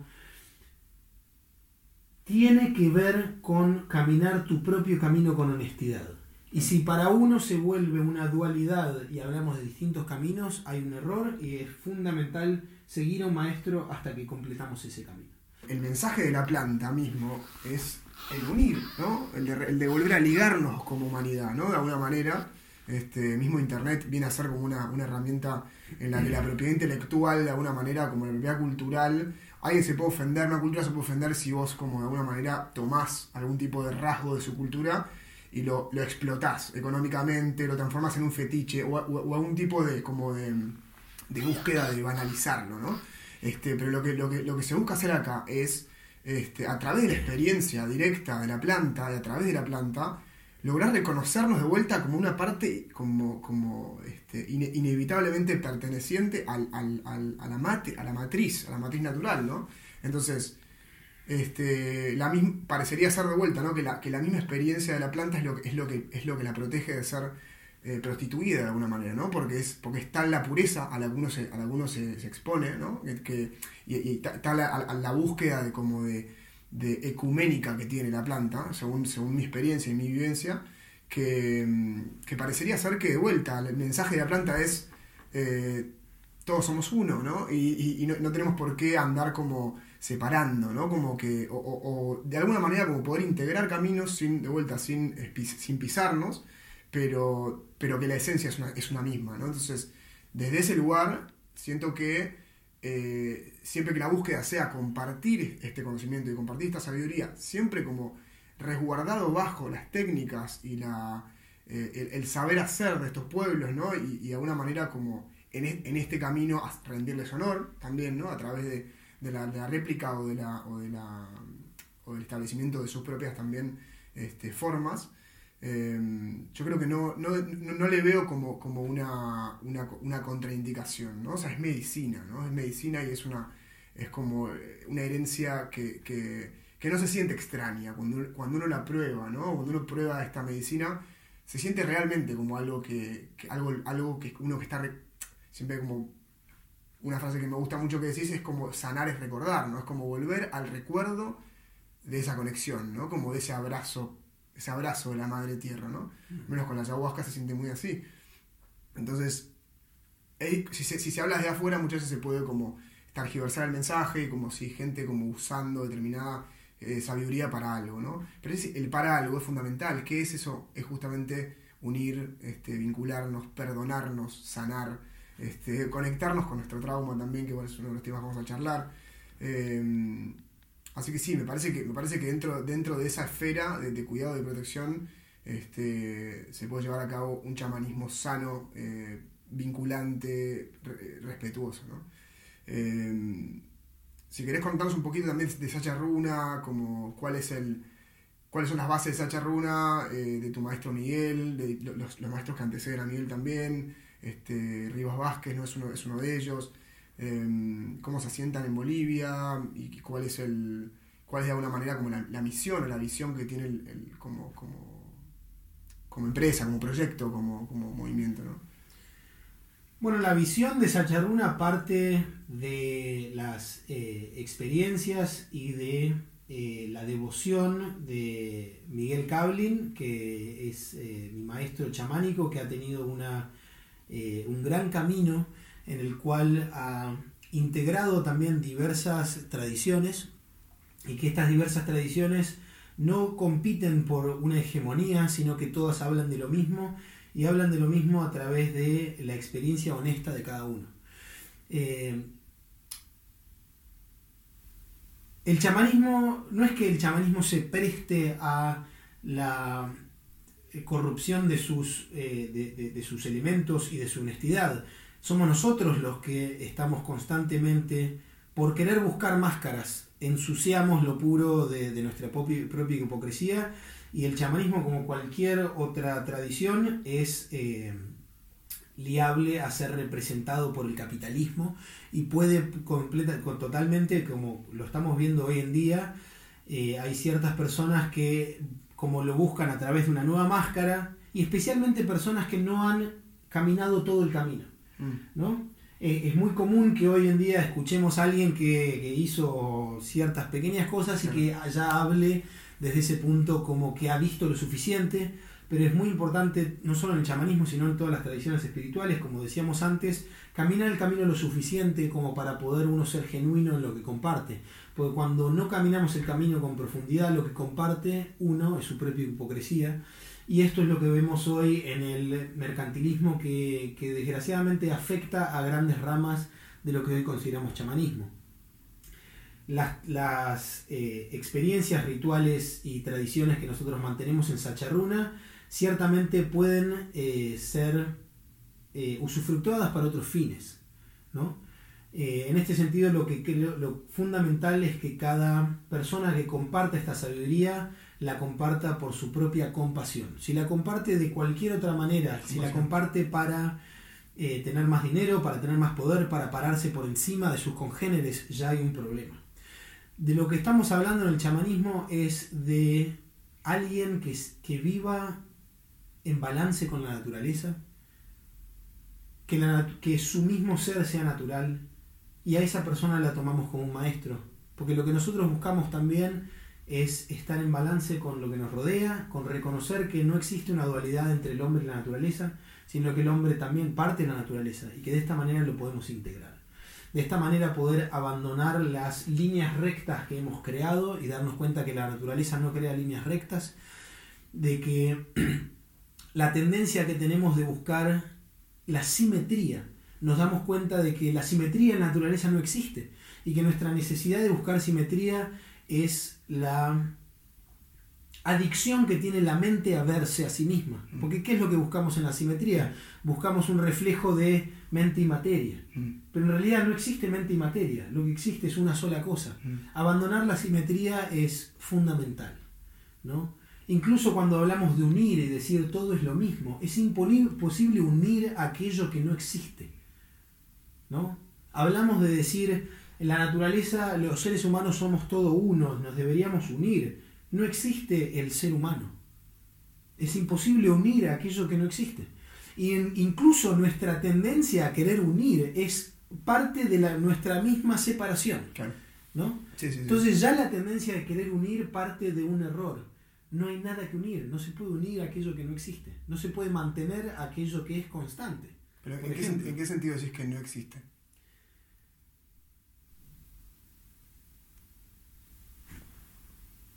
Si te explicase por qué no existe, estaría queriendo unirlo. Claro. ¿no? Y constantemente caemos en esta. En esta... Decir que esto, esto, es todo como, como, un sueño, de alguna manera. Es como, es como materia de sueño, todo es todo, digamos, la, la realidad. Yo no tengo una necesidad de, de hegemonizar la realidad. De definirla. Mira, para mí, constantemente hablamos de realidad y yo uso esta palabra realidad, pero estamos cayendo también en esta idea de llegar a una única cosa suprema que pueda eh, estar por encima del resto. ¿no? Mm. Y hablamos de esto supremo que es hegemónico, que de vuelta parece imperialista y conquistador, omnipotente, omnipotente y queremos llegar a esta hegemonía para poder eh, sistematizar todo lo que existe por afuera. Y esta misma tendencia es lo que genera esta ruptura. Ah. Esta misma necesidad de unir es lo que separa. Cuando abandonamos la de necesidad de unir, nos damos cuenta que todo es uno y todo es vacío. Yo antes de hablar de realidad prefiero hablar de vacío. Mm. Pero justamente hablar de vacío también, eh, la, palabra en estos casos lo único que puede revelar es la misma contradicción en la cual la palabra se apoya. Mm. Entonces, si nosotros decimos que la humanidad es una, ¿cuál es el alma de la humanidad? Esta alma está vacía. Cuando hablamos de que nosotros somos lo mismo, somos lo mismo por nuestro vacío. Claramente no somos lo mismo en nuestra manifestación ni energética ni física. Entonces, ¿cuál es esta unidad de la que hablamos? Hablamos del el vacío que ambos compartimos. Cuando uno reza y quiere compartir su el beneficio que uno ha derivado de sus propias prácticas, cuando uno la quiere compartir con todos los seres sentientes, caemos en un problema, porque uno no conoce a todos los seres sentientes pero sin embargo queremos compartir esta experiencia con todos los seres que existen. Mm. ¿Qué es aquello mío que puede conectarse con todos los seres sentientes? El vacío. El vacío en mí me permite conectarme con el vacío de todos los seres sentientes. Hasta que uno no esté profundamente eh, arraigado y que mantenga la realización de su propio vacío, uno no puede conocer a los otros, porque lo único que podría hegemonizarnos, lo único que podría decirme te conozco porque me conozco es haber conocido mi propio vacío. ¿no? En el oráculo de Delfos uno entraba y decía Gnosis Eutón, conócete a ti mismo. Mm. ¿Cómo es que conocernos a nosotros mismos podemos conocer a todos? Y porque el vacío en mí es igual al vacío en otros. Nos subyace todo. ¿no? Eh, entonces decimos, ah, el vacío nos une. Mm. No, porque no hay nada que unir. ¿no? Es imposible unir aquello que no existe. Entonces la misma tendencia unificadora es una tendencia y es un patrón de tendencias hegemonizadores que también tiene que ver con nuestra historia y con nuestra necesidad de que haya una idea suprema que... Nos perdone a todos. claro, que, que, aglomere todas las otras pequeñas creencias.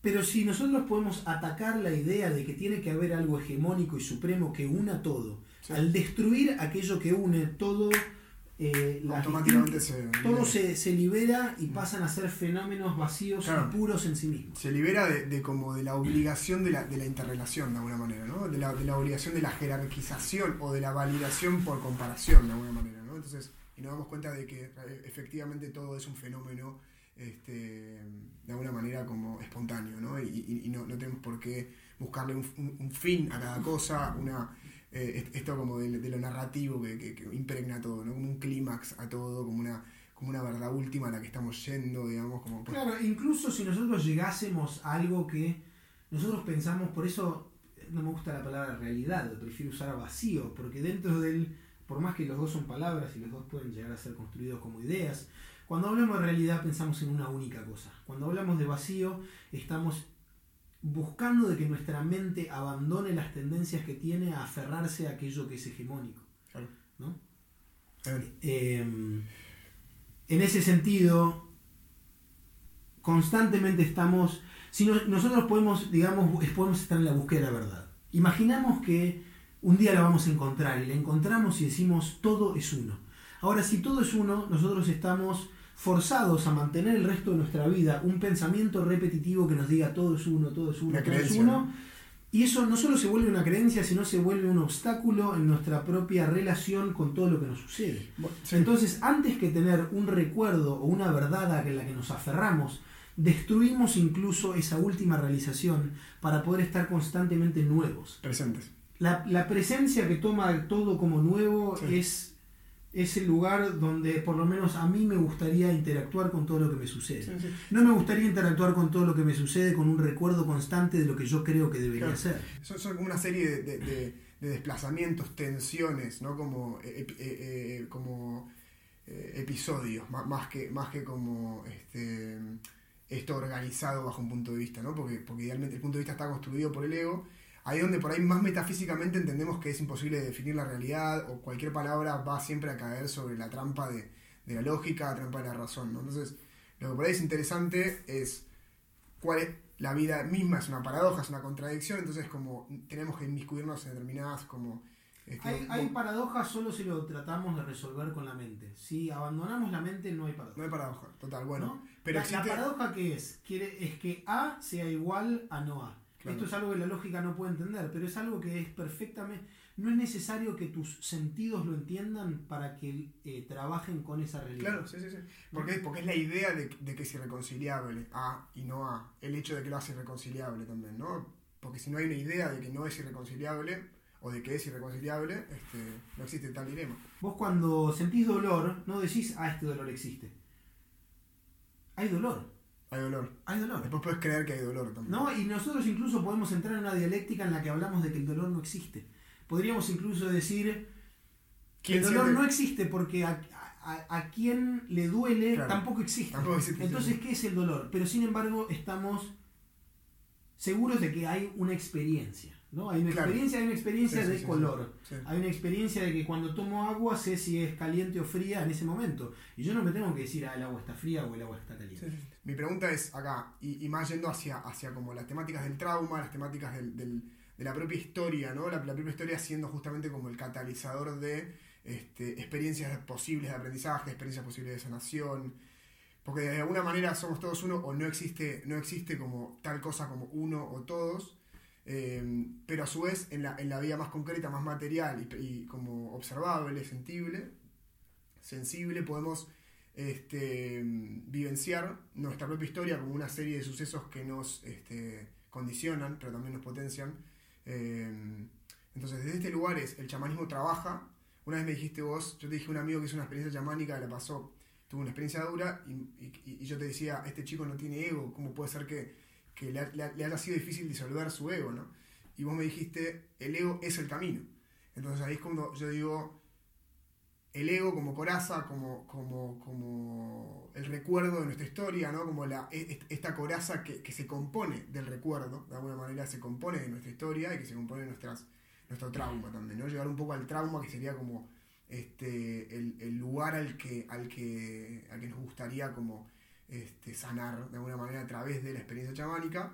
Em, ¿cómo, es que se, ¿Cómo es que se amiga la idea de, que, todos somos uno, pero que también cada uno tiene un camino personal y propio y que debe tomarse de una forma singular? De hecho, cada experiencia no es transferible a, otro, a otra singularidad. Por lo tanto, ¿qué lugar toma el chamanismo en este lugar de em, de permitirnos como abordar el trauma, abordar la fisura, y, cómo, cómo, es que se, cómo es que se puede como transformar en potencial, ¿no? De alguna manera.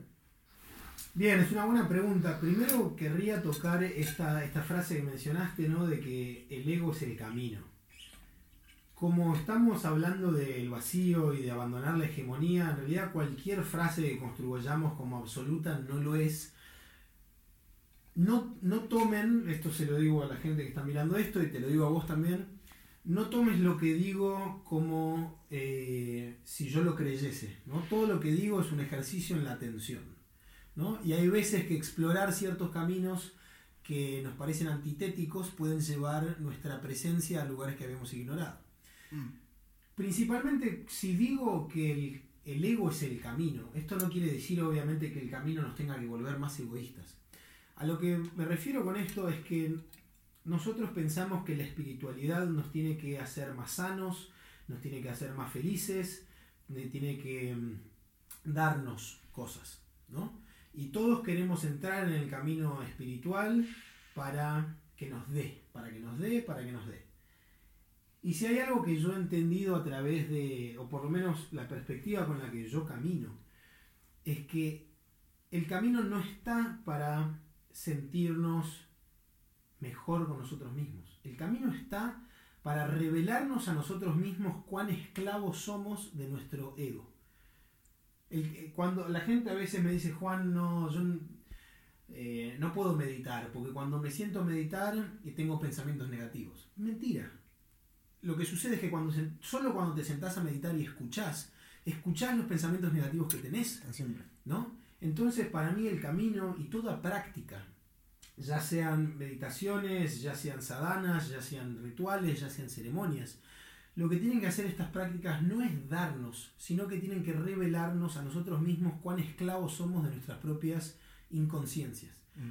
Nos tiene que revelar cuán esclavos de nuestros propios impulsos somos, cuán difícil nos es mantenernos en nuestra propia presencia. Si cuando la práctica de sentarse a meditar tiene ciertos, digamos, tiene breakthroughs, ¿no? Tiene, tiene ciertas experiencias, satoris, etc. Pero lo más importante es sentarse a revelarnos a nosotros mismos cuán esclavos somos de nuestro propio pensamiento y cuán poco, con, cuán poco control tenemos de los vaivenes intelectuales, mentales y egoicos de nuestra propia narrativa. Mm. Cuando digo que el camino es el ego, no es porque el camino nos tenga que volver más egoístas, sino que a cada paso tenemos que ser conscientes de nuestras inconsciencias. ¿Por qué? Porque si somos conscientes de nuestras propias inconsciencias, las volvemos conscientes. Y ya nada se esconde en nuestra pura presencia. El asunto es, el ego es necesario también, ¿no? Digo, para vivir, para relacionarnos, para tener una preferencia por sobre otra cosa, para tener una proyección, una motivación, una inspiración, lo que No, sea. yo no creo. Las preferencias son tuyas. Por ejemplo, si no tuvieses preferencias musicales, no podrías empezar a escuchar música, porque la música es tan vasta. Claro. Si no tuvieses preferencias, si tu cuerpo no tuviese preferencias, vos no podrías elegir en el colegio si te es mejor una disciplina como nado 100 metros o 400 metros llanos de correr. Claro. Obviamente hay preferencias. Mm. El problema no es con las preferencias y el ego no entra en las preferencias. Si vos le das a un chico que todavía no tiene un desarrollo de su propia narrativa, el- los jóvenes, los infantes van, van a ir siempre a su preferencia. ¿Qué quiere decir? Quiere decir a lo que ellos están mejor eh, conformados para, claro, cierta afinidad. Mm. El problema no son las preferencias, el problema son las opiniones. Claro. Cuando no- nosotros podemos tener una preferencia, pero esa preferencia es de nuestra energía Claro, física, claro, por ejemplo, hay Son- gente... es genuina. Hay gente que pinta mejor de lo que toca la guitarra. Sería ridículo sacarle la guitarra a alguien que toca bien para hacerlo pintar mal. Claro. ¿no? Entonces hablamos de preferencia. Ahora, cuando uno tiene una opinión y dice no, la guitarra es mejor que pintar, hay un error. El ego son nuestras opiniones, no nuestras preferencias. Claro, Uno puede decir, a mí me gusta esta música, y vos decís, a mí me gusta esta música, y no hay ego. El ego es cuando yo te digo que la música clásica es mejor que la cumbia, o cuando te diría que la cumbia es mejor que la música clásica. Ahí es un problema. Claro. ¿no? Las preferencias no son un problema y en realidad yo no estoy de acuerdo, es perfectamente posible vivir sin ego y conozco por lo menos una persona que cumple todas las funciones sociales que tiene que cumplir y no tiene ego. El ego no es necesario. El ego es una ilusión y un velo sobre el cual vivimos y es principalmente esta idea, ¿no? Lo dice Sen Kao en el tratado Xin Xin Ming, un gran maestro Zen, eh, y dice, Don't look for truth, just cease to cherish opinions. Claro. ¿no? Abandoná la búsqueda de la verdad, abandoná lo hegemónico, como lo que estamos diciendo. Simplemente deja de mantener opiniones. Claro. Ya cuando no tenés una preferencia sobre algo y otra cosa, tu, tu propio instinto va a ir hacia lo Claro. más efectivo. Bien, ¿no? bien. No vas a decir, ah, es una forma de arte mayor el cine que la danza contemporánea, entonces voy a hacer cine. No, vos vas a ir simplemente en lo que tu energía se desenvuelva de manera natural. ¿no? Esa búsqueda de naturalidad es el ojo de la tormenta, es eh, la relación directa que tenemos con los elementos que nos rodean. ¿no? La preferencia no es mala. El ego se aferra de la preferencia. Y el, mayor truco del ego es mezclar verdades con mentiras. y la mayor mentira es aferrarse a la verdad. Por eso el problema fundamental que yo veo es querer que la realidad, que la misma palabra realidad sea hegemónica. ¿no? La palabra realidad es una palabra inventada por aquellos que no pueden enfrentar el vacío de todos los fenómenos. Al no poder enfrentar el vacío de los fenómenos, creamos esta idea de algo hegemónico que está por encima de todo, y que este algo nos, eh, es algo que le tenemos que servir o nos tenemos que... Mm. Pero siempre hay un aspecto de creencia, siempre hay una opinión y todos queremos tener opiniones sobre lo supremo. Pero el momento que abandonamos las opiniones sobre lo supremo, estamos en lo supremo, somos lo supremo. Somos. Y ni siquiera tenemos que decir supremo, esta idea de llegar a la última realidad. como si hubiesen distintos velos y un velo que es el velo más real. No hay velos más reales que otros. Hay simplemente la experiencia de cómo se desenvuelve ahora. Mm. Y los únicos obstáculos para que nuestra energía fluya de manera natural son nuestras opiniones. El ego son nuestras opiniones. Bueno, e-, el ego entonces se puede entender como una especie de enquistamiento o una especie de, incompatibilidad o disonancia entre lo que nosotros estamos como sintiendo. De, más de, Me enquistamiento. Como es una fijación. Una fijación, exactamente. Una fijación espacio-temporal de alguna manera de para sentir, para, para, digamos, sentir que, nos, que, que, que, existimos de alguna manera, ¿no? Exacto. Todos estamos seducidos por el símbolo de la existencia. Claro, Todos queremos existir. Todos queremos el ego constantemente nos, nos lleva a reforzar que estamos vivos, que existimos, y, con, y nos seduce el símbolo de la existencia. Todos queremos existir. El hombre es el único animal que quiere existir. Cuando vos abandonás. La, Cuando abandonás la necesidad de querer existir. es, igual. y, no es, y no es que algo es en contraposición de lo que no es. Es lo que es y es lo que no es también. El asunto es este, ¿no? Sí tenemos desde un lugar más como. No vamos a decir realidad última, pero si existe algo como el vacío, ¿no? El vacío del no ego. Pero también existe, ¿no? Nuestra, de vuelta, nuestra experiencia cotidiana de tener una historia, de, una sucesión de, hechos que se van apilando en nuestro pasado, etc. Y acá por ahí como meternos un poco más en, lo que es el trauma en sí y, traer un poquito al, médico bueno, húngaro, pero más radicado en, Canadá, que hace mucho trabajo con, con, gente marginalizada, sobre todo gente adicta, que es Gabor Mate, que es un, un pibe que tiene un, este, una comprensión muy, muy este, muy desde la práctica y muy compasiva de lo que es la historia y lo que es la marginalización. Él hace una crítica de la, de la, de la enfermedad o una especie de observación crítica respecto de la enfermedad vista como, como él dice que las, enfermedades, dentro de las enfermedades, la enfermedad genética es como una en 10.000, digamos, una cosa así, ¿no?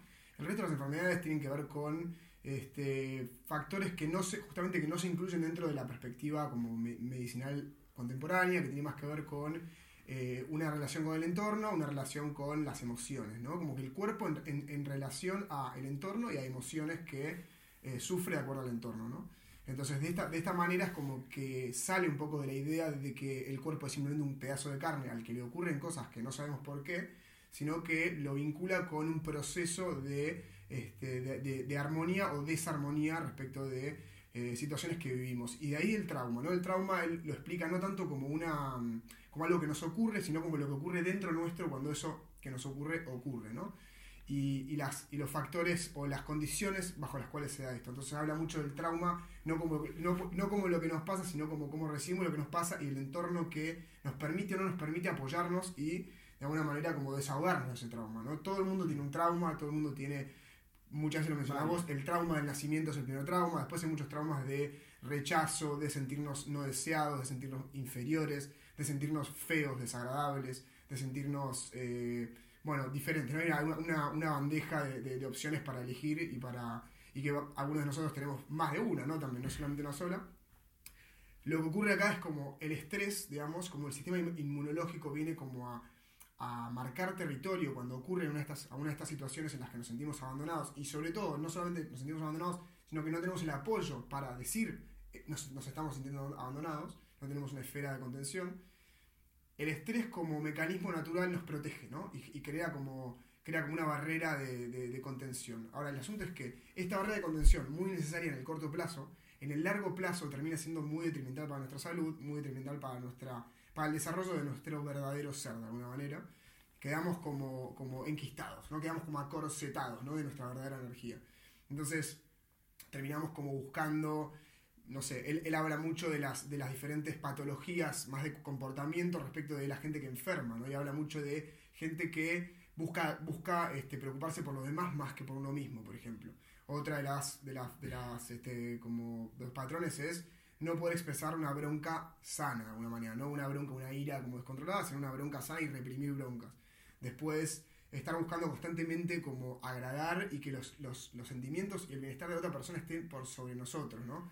Y también el hecho de buscar este de buscar eh, como, como una especie de sobre identificación con el deber ser y con el deber y el rol social mucha gente que muere haciendo su trabajo es como que le endiosamos y decimos es un héroe ¿no? de alguna manera es como que en el proceso se descuidó a sí mismo ¿no? y como que al final es una manifestación de la, la misma patología de inferioridad o de búsqueda de digo quien se sintió eh, inútil en algún momento de su vida, va a estar constantemente buscando este, ser de utilidad para los demás, ponerse al servicio de los demás, porque desde ese lugar se valida su ego, de alguna manera, ¿no? Como que cobra sentido su vida. Entonces, desde este lugar es que se, como que se estudia un poco el trauma como eh, aquello, que nos, aquello que nos aprisiona, de alguna manera, que en el corto plazo es algo deseable, que, nos, que el sistema inmunológico nos, nos proteja de esto, pero que prolongado en el tiempo y no, no, no si esas puertas no se abren de alguna manera, terminan generando patologías en el futuro que son incluso muchísimo más las que, las que, las que conforman este grupo de enfermedades que las genéticas. Entonces, él trae toda esta, toda esta filosofía que es más integral, él pone el ejemplo como de, de, la, de la hoja del árbol, que es, que es medio budista este ejemplo, ¿no? Como decir, la hoja está compuesta por aire, está compuesta por agua, está compuesta por tierra, ¿no? Y probablemente también por fuego. Entonces, sí, por luz. Por luz. No hay manera de que nosotros podamos separarnos de un entorno, de que podamos este, dejar de ser este, afectados por este entorno. Entonces, reconocer esto, y él también valida el chamanismo como una forma de este, abrir la caja negra del trauma de alguna manera, este, podemos acceder a este potencial y podemos relacionarnos de una forma que no sea amenazante. Pon un ejemplo, que, que no nos sintamos amenazados constantemente. Pon un ejemplo de que es natural de que si yo voy y te, y te empiezo como a, reducir tu territorio, en este momento yo te empiezo a atacar, a vos te agarre, en algún momento te agarre como un poco de, te, sofoques y después, después inmediatamente sería sano que vos, vos marques tu territorio y, y, como que como que tengas un acceso de, bronca o de ira o como de marcar, de marcar el territorio. Eso es sano, dice. Ahora, sí, hay una manera de expresar las emociones de una manera. Una manera de expresar las emociones, totalmente. no sería tanto para marcar que yo me sentí atacado, si no sería para marcar que vos estás atacando. Bueno, exactamente, exactamente. Es, como una, red de contención que es sana también, es marcar un límite de una manera que va un poco como en, contraposición a lo que decíamos antes, todos somos uno o, digamos esto es lo que de alguna manera como todos somos una esencia o todos somos vacío, pero a su vez también la paradoja de decir todos tenemos un límite y un cuerpo y nos percibimos de esta manera y tenemos una historia que sanar, que es singular para justamente liberarnos de esta cárcel de la idea de que de, reclamar constantemente nuestra, nuestra existencia a través del ego. ¿no? Entonces, ¿cómo, ¿cómo, podemos a través del chamanismo como buscar esta, esta liberación de las, ataduras del ego, de esta personalidad que nos está protegiendo, ¿no? de, de, como de una, de una fibra eh, sensibilizada a través de un trauma, o de alguna manera eh, fragilizada a través de un trauma, y este, también por ahí nos podés como introducir tanto desde tu experiencia como de la experiencia de la práctica que vos ya tenés hace, mucho tiempo en ceremonias y sin nombrar a nadie, pero como, como procesos de sanación. No, bueno, de lo único que puedo hablar es de mi propia persona y si hay algo que, que, que, sé de mí mismo es la gran tendencia que tengo a ser egoísta. Mm. ¿no? Eh, ese creo que es el camino. El camino no es de vuelta a volvernos egoístas, sino eh, revelar cuánto nuestros impulsos no son de preferencias y no son de marcar límites sanos, sino son de defender algo que no existe. Comparto lo que dice Gabor Mate de que el trauma no es la situación, es lo que le sucede a uno cuando esa situación aparece. Y principalmente un trauma tiene que ver también con el tiempo y tiempos de desarrollos. Por ejemplo, si alguien tiene una experiencia sexual a los 21 años, es algo sano, ¿no? Es algo que Incluso depende cómo sea, ¿no? Pero depende cómo sea, pero digamos, eh, obviamente que depende cómo sea. Consentimiento, respeto. Es un, sexo que, que, alguien está preparado para hacerlo en una situación consensual. Eh, no solo no pasa nada, sino puede ser una situación reveladora que puede hacer crecer a la persona, etc. Ahora, si alguien tiene una experiencia sexual a los 7 años, va a ser un problema. ¿no? Entonces, de lo que estamos hablando acá, justamente la situación es una experiencia sexual. Pero no es solo lo que le pasa a alguien adentro, sino es en qué momento de su evolución. Si a alguien se le muere la madre a los 7 años, puede generarse un problema. Por más que a todos nos duela eh, que nuestra madre muera, pueden haber momentos en la vida de una persona que esté preparado para integrar la muerte de aquella persona que lo trajo. Incluso lo, lo, lo nutra. Incluso que te nutra, incluso que destruya esta experiencia las barreras que vos habías armado y permitir que esta experiencia te transforme. ¿No? Si nosotros permitimos que la experiencia nos transforme, estamos abandonados y nos soltamos al misterio, ese misterio nos vuelve misteriosos, ¿no? nos vuelve cada vez más abiertos. Pero depende, en la vida de una persona pueden eh, generarse traumas porque no estamos preparados para saltar a ese vacío. No estamos preparados para soltar a nuestra madre, no estamos preparados para tener una experiencia sexual, ya haya sido consensual o no. Entonces, cuando hablamos de un trauma, hablamos de a veces experiencias que son normales o que experiencias que son naturales. ¿no? Incluso podemos hablar de la violencia. Y la violencia, querrámoslo admitirlo o no, la, violencia es natural. ¿Por qué digo que la violencia es natural? Porque es lo que hay. Existe. Entonces nosotros podemos absorber esta violencia sin que se cristalice o como dijiste vos, sin que se quiste, sin que se vuelva un quiste. ¿no? Eh, para que no se vuelva un quiste tenemos que estar vacíos. Esta experiencia nos tiene, tiene que atravesarnos y tiene que expandir el misterio que somos. Cuando este, esta experiencia nosotros no estamos preparados para que nos transforme, se cristaliza. ¿no? Y cuando hablábamos antes de que el camino es el ego, de lo que estamos hablando es en realidad es de que nuestra práctica tiene que revelarnos cuán esclavos somos de nuestras inconsciencias. Mm. En el mismo momento que uno lleva presencia a su inconsciencia, la inconsciencia se ilumina. Y de esa manera se libera. Ahora, el problema es que sentándonos y meditando, por más que podemos percibir los pensamientos que tenemos, yo creo que uno de los grandes errores que tiene la cultura eh, psicoanalítica de hoy, al hablar de los traumas, el, hablar de los traumas justamente eh, lleva a disolver el problema de alguna manera, pero nosotros consideramos que los patrones negativos de pensamiento son causas, cuando en realidad son efectos. ¿no? En realidad meditar debería ser lo más fácil del mundo. Simplemente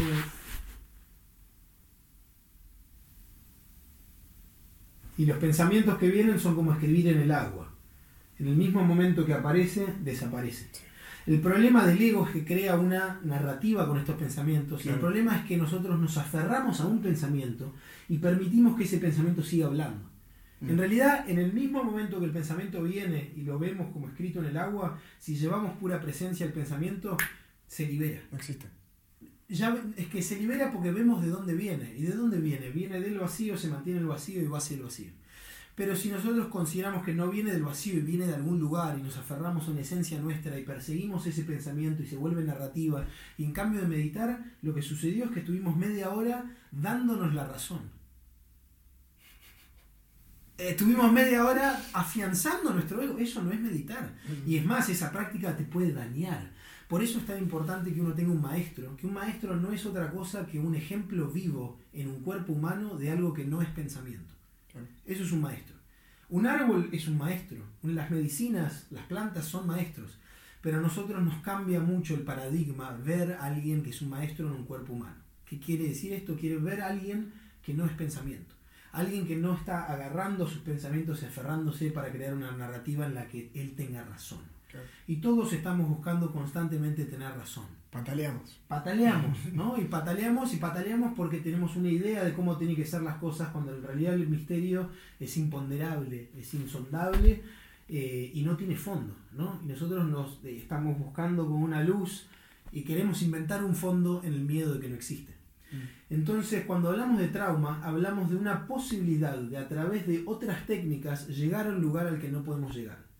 ¿Por qué? Porque nosotros consideramos que nuestros pensamientos negativos son causas, cuando en realidad son efectos. Si los tomamos como causas, vamos a tratar de lidiar con estos pensamientos como causas.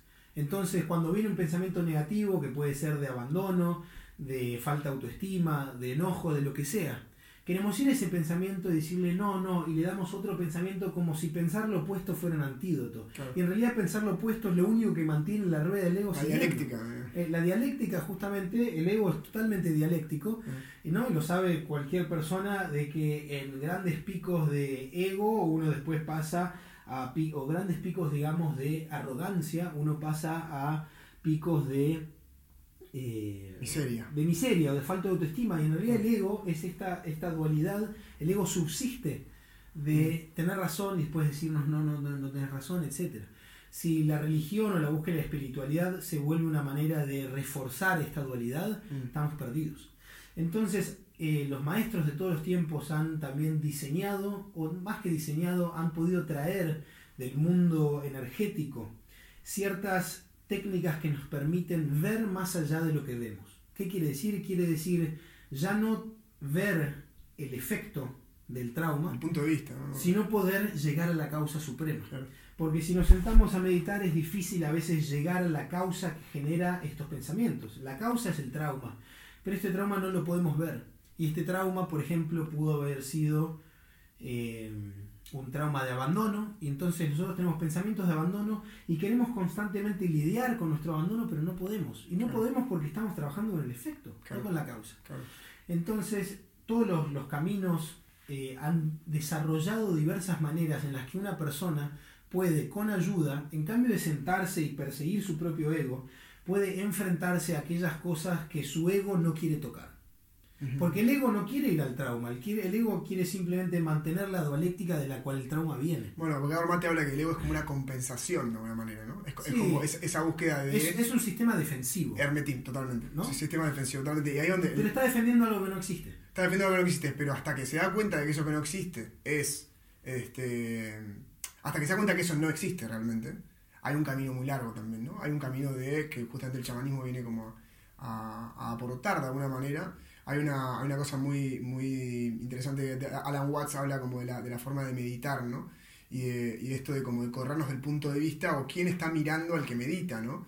Y si nos ponemos en este lugar, constantemente es como un loop hacia el, infinito, porque quién mira al que mira, y quién mira al que mira al que mira. Y de vuelta estás en una dialéctica de pensamiento, ¿no? En vez de estar presente, ¿no? Entonces es como una, de una manera es como, sirve como ejercicio como más pragmático esto como decías, ver la causa del efecto, digamos, me pasa determinada cosa y cómo reacciono yo a esto, no es lo que la cosa es en sí misma, porque no, es, no existe tal cosa, sino mi óptica de la cual estoy mirando, sirve para resolver de alguna manera como esta, este abordaje a esta, a esta situación, mm. digamos, desde dónde me está, me está tocando la fibra y no tanto la fibra que, parece que toca, digamos, sino desde dónde o, o, por qué a mí específicamente me está, me está generando esto. Sí, también es muy difícil que uno pueda reconocer la verdad en sí mismo, porque incluso si la encontrás, el ego mismo se va a aferrar de la verdad y lo va a corromper. Exactamente. Entonces en el camino siempre es muy importante, eh, nosotros hablamos de la entrega, ¿no? De, pero la entrega a quién? La entrega no es una entrega a quién, es una entrega al misterio. Incluso si nosotros podemos ir adentro de nuestra alma y poder encontrar un lugar del cual vienen estos patrones negativos y poder liberarlo mientras que no haya eh, una manera de poder soltarlo, las verdades que encontramos se van a volver veneno. Por eso no solo hablamos de un camino, sino también hablamos de distintos linajes, de distintos maestros que nos pueden ayudar. Porque es muy difícil que el ego se confronte con aquellas cosas que no quiere ver. Entonces, hay diversas, eh, diversos rituales, ceremonias, eh, diversas maneras de estar con alguien que nos puede permitir llegar a lugares a los que nosotros no podemos llegar, llegar normalmente. Es difícil que nosotros mismos podamos saber cuándo liberamos algo, porque también nos podemos aferrar de eso. Podemos crear del camino espiritual una farsa y puede volverse una manera en la que constantemente estamos reforzando nuestro propio ego. Con medallas de lo que solté. Entonces, las diversas técnicas que ofrece el chamanismo y las otras corrientes espirituales son también eh, maneras de llegar a la fuente desde en la cual los traumas se solidifican.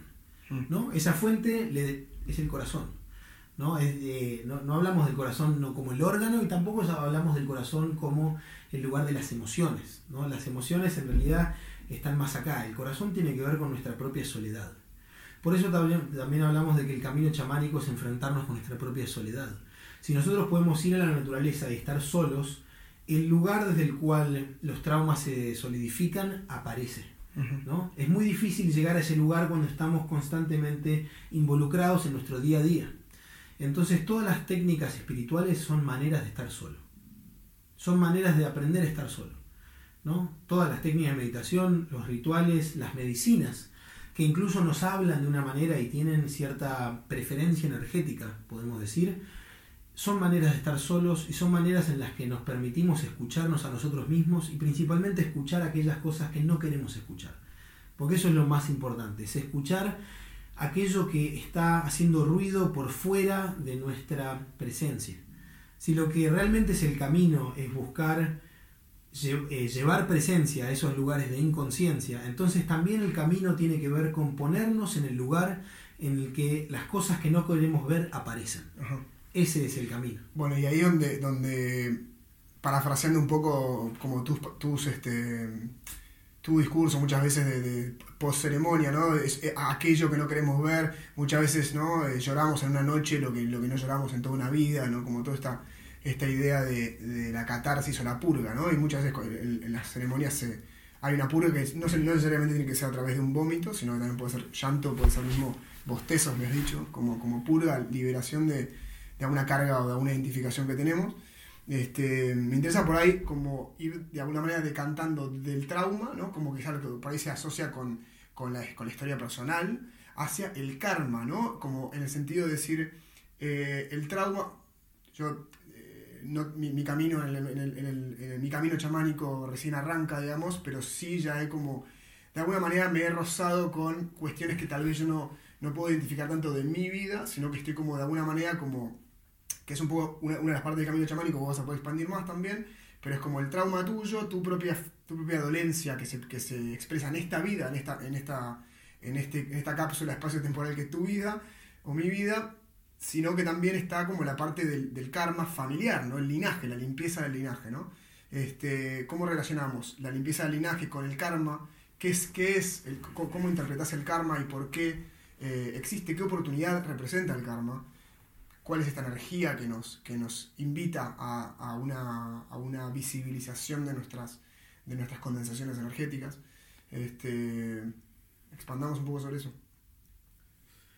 Bueno, todo lo que nos sucede en la vida es algo que nos sucede para enfrentarnos con algo que no queremos ver. Nosotros, nuestro kar- karma no solo quiere decir acción, pero también es nuestro destino. Hay una frase de Shakespeare, eh, Shakespeare hablando de Romeo y Julieta dice que in his attitude was his destiny. ¿no? En castellano esto quiere decir que en su actitud estaba su destino. Y esto es algo que es cierto para todos. No es necesario tener la carta natal de alguien ni estudiar astrología para poder intuir que la actitud que tiene una persona va a derivar en ciertos procesos. Claro. La actitud que tiene también tiene que ver con aquellas cosas que está negando en su propio ser. Entonces las cosas que nos suceden, nuestro destino, es una manera que tiene el mundo para enfrentarnos con aquellos que nosotros consideramos que no somos para que podamos ser todo, que es lo que realmente somos.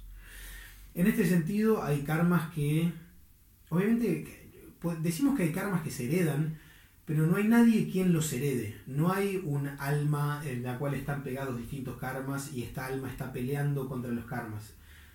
Los karmas son el alma, ¿no?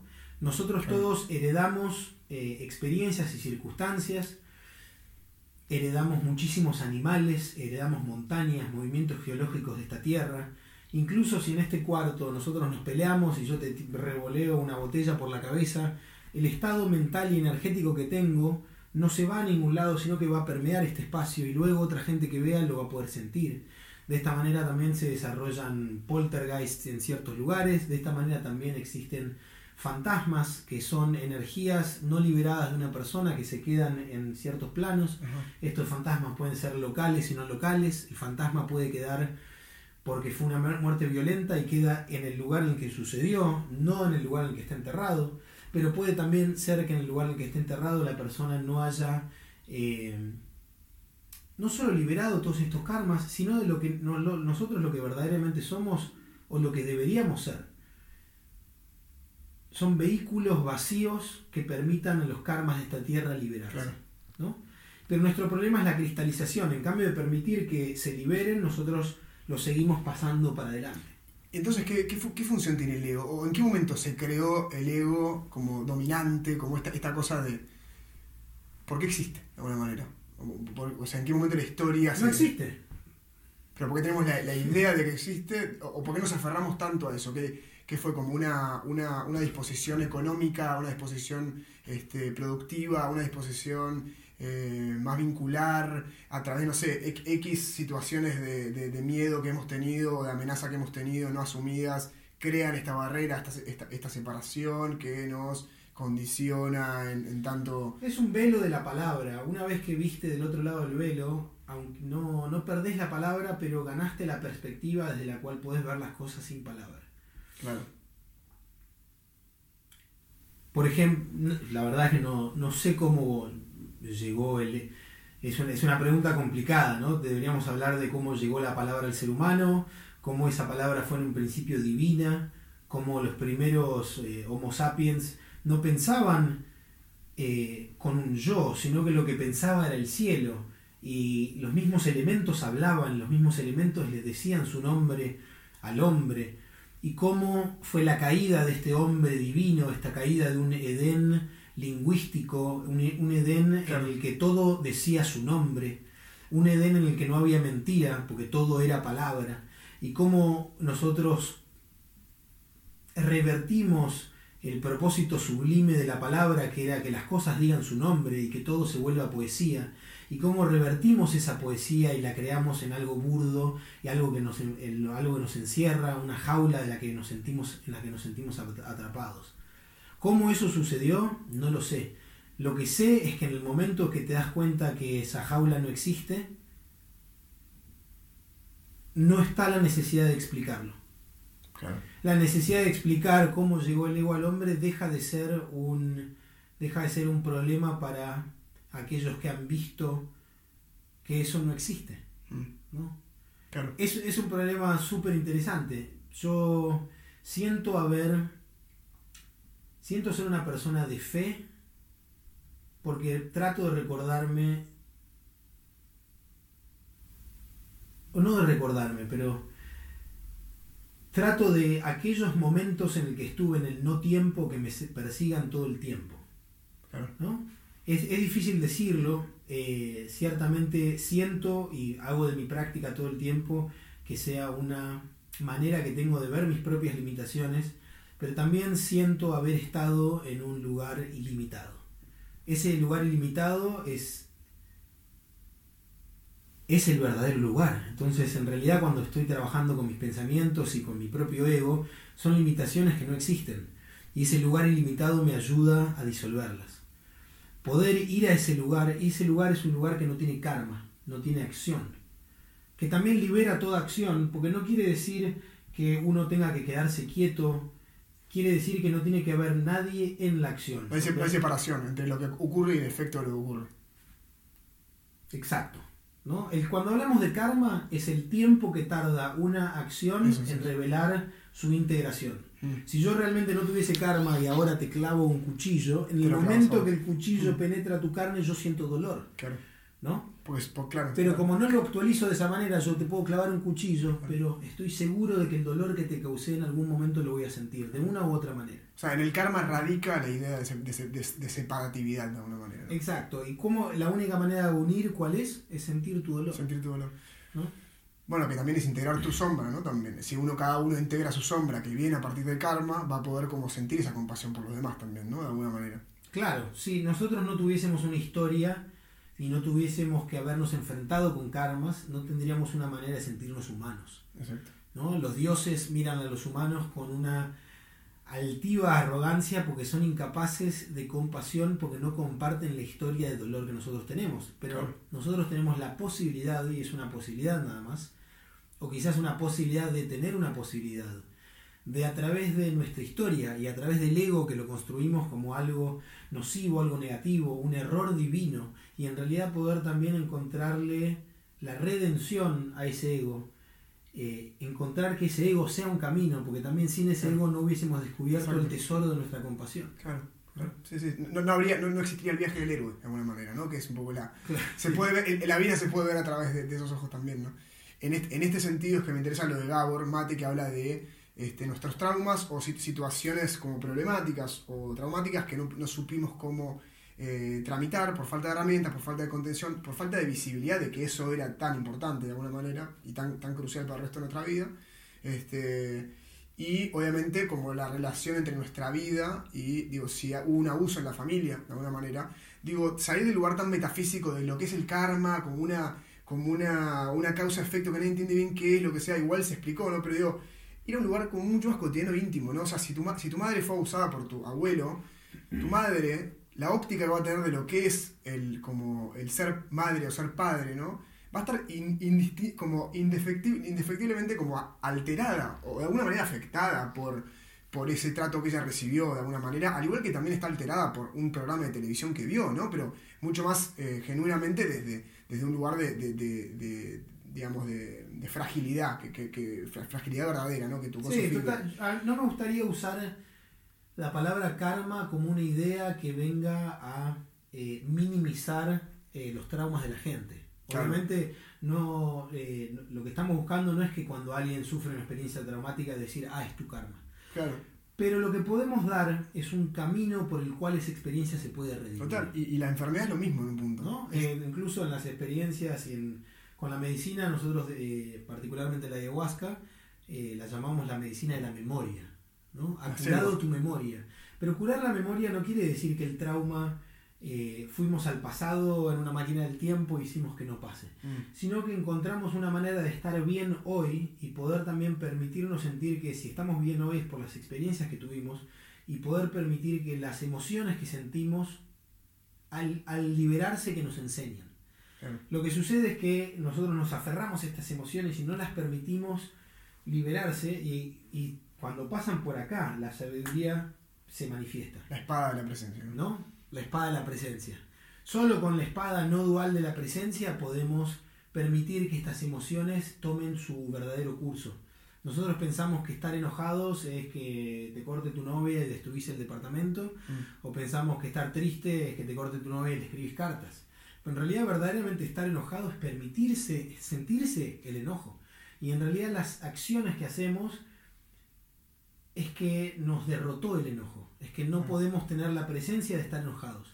Si nosotros pudiésemos sentarnos y sentir ese enojo, veríamos inmediatamente de dónde viene, vemos dónde está, y en ese vacío se liberan, y al liberarse también nos enseñan. Esta redención de la memoria es posible incluso con los traumas más pesados, y no lo digo por experiencia propia, pero sí lo digo por casos que Por casos que, he podido, que he podido ver. Entonces, acá la planta, estamos hablando de condensaciones energéticas, traumas como karmas y demás. Este, la planta, lo que, lo que yo sentí la primera vez que, hice ayahuasca fue que yo me transformé, me transformé de alguna manera en un instrumento, en un diapasón, que de repente como que se amplificó, ¿no? Y, se, amplificó mi, mi, mi, espectro perceptible de alguna manera. Y a través, que al final no, la planta es simplemente un catalizador de esta posibilidad de ser como expandido en la percepción o en la percepción sutil. Este, y de alguna manera lo que sana en el chamanismo, tanto en el, siberiano como en el andino amazónico, no es la planta en sí, sino es la posibilidad que da la planta para, incluso a través del sonido, ¿no? Entonces como el lugar del sonido para poder como romper esas condensaciones también, ¿no? Y, y como crear este fluido también, ¿no? Como una cosa menos, menos este, obstruida, ¿no? Como limpiar limpiar, este, purgar, liberar. Claro, la, medicina es, una gran, es un gran catalizador kármico. Claro. ¿no? Es un catalizador kármico porque nos permite eh, enfrentar situaciones que quizás nos tomaría toda una vida, e incluso las podríamos seguir aferrando. Y hay veces cuando las cosas en inglés decimos trigger, ¿no? pero cuando algo nos dispara un trauma, eh, también está bueno esas, esas, de esas cosas que rehuimos, permitir que se vuelvan al camino. ¿no? Permitir decir, ok, acá hay algo que tengo que trabajar. Ya abandonar la preferencia en un tema de opinión y decir, incluso, no, no tiene que ser masoquista, pero parte del camino tiene que ver con disciplinarnos a ir a aquellos lugares que nos cuesta ir. Pero siempre después de ir a aquellos lugares que nos cuesta ir, los convertimos en lugares que nos gustan. ¿no? Y ya los redimimos en, eh, en sí mismos. Iluminaste alguna ese lugar. Está bueno. Está bueno. Bueno, ahora yendo un poquito a, a, esto, ¿no? ¿Qué conviene, no conviene saber de chamanismo, leer de chamanismo? ¿Quién puede ingresar al camino chamánico? ¿Quién no? Eh, ¿Cuáles son los sacrificios que hay que hacer? Si, que, si es que hay que hacer algún sacrificio o qué. Este, ¿Qué, idoneidad existe a la hora del camino chamánico? ¿Es para todos, no es para todos y todas? Em, ¿Qué requiere? Claro, hablamos de si el camino es para todos o no es para todos, o particularmente si el chamanismo. No, no es solo decir que no es para todos, es para algunos o no, es para aquellos que lo sientan y lo primero que tiene que nacer es una búsqueda. Y esa búsqueda se mantiene en el tiempo durante un tiempo y en esa búsqueda probablemente haya libros, probablemente la gente lea, probablemente esa búsqueda se vuelva en una búsqueda de una palabra. Pero en algún momento esa búsqueda tiene que culminar en un maestro y esa búsqueda es buscar aquello que no es una palabra.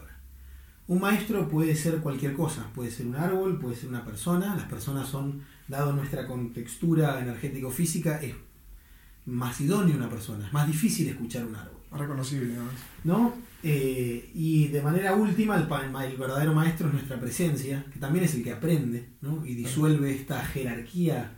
¿no? La pura presencia está constantemente aprendiendo y absorbiendo. Pero si me hablas del camino chamánico, yo creo que lo fundamental es un maestro. Ahora, si hay libros que alguien pueda leer o no, durante la búsqueda de un maestro hay libros. Y luego el maestro puede dar libros o no, pero ya uno lee poesía. No lee tanto para saber, sino lee para que la misma lectura se vuelva una experiencia. ¿No? Eh, no sirve leer chamanismo, sirve leer de una manera chamánica. Y la manera chamánica de leer es abandonar la hegemonía de la palabra y poder permitir que cada palabra esté viva y está muy cerca de lo que entendemos por poesía. Por eso los mitos chamánicos son poemas, ¿no? Y son canciones, y son poder. No buscan explicar, buscan ser eh, en su entereza. Me interesaba por ahí también como acercar un poco la, temática actual del COVID, de la situación esta que nos tiene como, este, de alguna manera como alienados, ¿no? Alienados, o tal vez es simplemente como una, una visibilización de algo que ya eh, existía y como que la enfermedad viene como a ser una radiografía del, de la enfermedad o el virus este que estamos, que estamos transitando, viene a ser una radiografía de nuestro estado de conexión o desconexión, en este caso con la naturaleza, este, esta, de alguna manera este, falta de, tacto o falta de armonización que tenemos. Y que también se puede dar de vuelta como un como todo uno no es que la enfermedad es una enseñanza nada es en sí mismo sino como lo que uno puede como tratar de, sacar digamos una perspectiva más de, la sanación.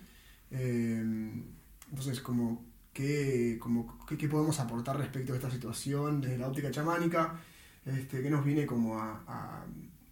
en, qué escenario nos viene a, nos viene a, parar, digamos, ¿no? desde, desde, la búsqueda de como entendimiento, al menos si es que se puede, de un fenómeno que parecería ser aleatorio o espontáneo de, que, el planeta está como manifestando. Es una enfermedad zoonótica que tiene que ver con, con un trato con los animales, con un vínculo a veces disonante que tenemos con, con la naturaleza, ¿no? Sí, podemos dar la, perspectiva chamánica, pero creo que sería importante también ver a la enfermedad desde una perspectiva más, eh, más grande y quizás social y económica, pero no como pensamos en la sociedad y la economía, sino pensarnos como una demografía eh, biológica. Las enfermedades existen en la naturaleza para mantener eh, los sistemas demográficos de las diferentes eh, especies que conforman un ecosistema. Mm. ¿no? Cuando, si miramos a la enfermedad en la naturaleza, la enfermedad no es un error, ¿no? incluso tiene su propósito. ¿no? Es un propósito demográfico. Podríamos eh, eh, entrar y hablar del el aspecto kármico y, y, cuál es el reino energético que habitan los virus, etc. Y de todas estas cosas podríamos hablar Pero creo importante primero disociar de nuestro entendimiento que, el, que la enfermedad es algo, es un error. ¿no? Si lo miramos en un ecosistema, la enfermedad tiene su lugar. Mm. Ahora, mirándonos a nosotros como ecosistema, la enfermedad también tiene un lugar. Y esta enfermedad parece que está limitando ciertos procesos demográficos que iban en contra de la subsistencia de este eh, ecosistema. Mm. Eh, cómo apareció en el mundo es menos importante de que apareció y está acá ahora. Es menos importante incluso de que ver hoy en día las oportunidades que nos dio. Eh, constantemente tenemos la oportunidad de aprender, todo nos está hablando, pero esta enfermedad también le dio al, al mundo y a la población una oportunidad eh, de estar consigo mismos y no nos gustó porque fue una oportunidad forzada. Eh, estábamos obligados. Nos mandaron ¿no? en penitencia. Y, claro, exactamente, una penitencia. Entonces, no solo tiene aspectos demográficos de- del ecosistema de la, toda la Tierra, que podríamos eh, verlo como de que estábamos creando o se estaba desarrollando un imbalance y esta enfermedad viene a controlar ciertos aspectos demográficos de este ecosistema, sino que también podemos ver la oportunidad en la enfermedad. ¿no? Y la oportunidad de la enfermedad es darnos un tiempo para estar con nosotros mismos. Ciertamente esta enfermedad cambió cosas para siempre y hay cosas que, que van a seguir cambiando. ¿no? Eh, y lo importante es que la podamos ver para poder aprender. ¿no? Y tener confianza en la humanidad también. Que esto es algo muy difícil, es algo que nos cuesta muchísimo. Es muy fácil sucumbir ante la idea de, de que todo se prende fuego. Y a todos nos gusta, ¿no? Nos gusta que todo se prenda fuego y estamos constantemente en, en una contradicción entre queremos que, que todo vaya bien, pero secretamente también queremos que todo que se prenda fuego. Impulso, pulsión de muerte y pulsión de vida, ¿no? Claro, exacto, ¿no? Este- está, esa, eh, está esa pelea. Yo creo que lo importante es permitir que todo nos enseñe, permitirnos trabajar con las circunstancias, permitirnos también ser libres dentro de las limitaciones de las circunstancias. Eh, ¿Qué quiere decir esto? Eh, quiere decir que antes no teníamos la libertad para estar todo el tiempo quietos. Ahora tenemos esta libertad. Entonces ya a través del pensamiento, a través de una perspectiva más grande, podemos ver que algo que nos condicionaba no nos condicionaba las circunstancias, sino nos condicionaba únicamente la manera de que tenemos de pensar de esas circunstancias. Entonces, en cambio de tomarlo como una afronta, un obstáculo, podemos dentro de la nueva limitación encontrar libertades que antes no teníamos. Hubiera, hubiera sido ideal como, como poder habitar este otro lugar, que es la, como la introspección, la soledad, desde un lugar como nutritivo, ¿no? Sin la, como lo- lo- lo- la severidad de- que, que te obliga, ¿no? Pero bueno, a veces lo- la, la- humanidad la tendemos no. a ser hijos del rigor muchas veces, ¿no? Como, Y todos somos, no, no diría esclavos de las circunstancias, por- no diría esclavos porque podemos ser libres en las circunstancias. sí, sí, total. Pero cuando nos permitimos que las circunstancias nos, nos confinen a nuestras preferencias, Mm, o no nuestras preferencias, perdón, a nuestras opiniones, claro. de decir, ah, bueno, esto es encierro y esto no. Todos estamos encerrados constantemente. Eh, Podés estar encerrado en el, en- en el medio de la montaña o podés estar libre en, en el, un shopping. encierro, es- el encierro está acá. Claro. El encierro no está acá. Podemos ser libres en cualquier circunstancia. Somos libres de cambiar nuestro destino.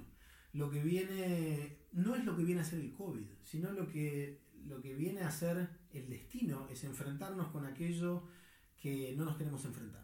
Y en este momento eh, siento que habían muchos procesos de hacia dónde va la humanidad que no estaban planteados y que estaban Sí. disparándose para cualquier lado. Aplazados. Y aunque no hay un líder de la humanidad, no hay, no hay nadie que esté dirigiendo el circo en el que vivimos, sí le dio a cada uno una oportunidad de conectarse con la humanidad de una manera muy abstracta, en el sentido de que a todos nos está pasando lo mismo. Sí. Y hoy estamos queriendo de que, que- queriendo creer de que todo se prende fuego, pero no tenemos que dejar eh, que las circunstancias condigan nuestro, nuestra confianza en la humanidad, ¿no? y nuestro amor en la humanidad. Mm, ¿no? Incluso podemos. Se habla mucho ahora de China también y de, y de- de, eh, los, eh, los patrones que China está teniendo, eh, eh, cómo se mueve políticamente y todos ya hablamos de China como si fuese una entidad. Claro. No, pero las entidades no existen y todo cambia. ¿no? Así como digo que le tenemos que tener fe y confianza en la humanidad, le tenemos que tener fe y confianza a China, que como un pueblo y como una idea y como un consensus energético social está pasando a través de ciertas transformaciones. ¿no? Eh, China can change. ¿no? Y todos estamos cambiando y todos nos estamos transformando. Si hay algo que nos tiene que dar esto es una oportunidad de sentirnos que el destino de todos es uno y que estamos en el mismo barco y de que esto pueda aunar los procesos políticos eh, que tengan un fin común. ¿no? La única oportunidad eh, que tenemos de unirnos es cuando tenemos un enemigo en común. Si viene un meteorito a la Tierra, eh, nos vamos a pelear, pero también nos vamos a tener que. es, el, desafío. si nos peleamos, perdemos. Y si nos unimos, ganamos. Entonces, a través del desafío también tiene que haber una oportunidad de algo nuevo. Sí, sí, totalmente. totalmente. Una nueva dicotomía a, conciliar de alguna manera. Y no tenerle miedo a la enfermedad. ¿no? Eh, no, porque el miedo al final es como que alimenta algo que, eso no es, indistintamente del miedo, entonces el miedo como que lo que sea, sea algo como una vibración baja. Y no es la primera plaga ni es la peor plaga que hemos sufrido. No, si lo pensás como que después de la, de, la peste negra, como que, como que, como que hace también a la, humanidad a resurgir de, como de la época oscura de una manera, y nos, nos plantea ante una especie de, bueno, un renacimiento de, ideologías aparte de si es algo que está bueno, si es deseable o no deseable pero que definitivamente como que expone, ¿no? Expone una situación.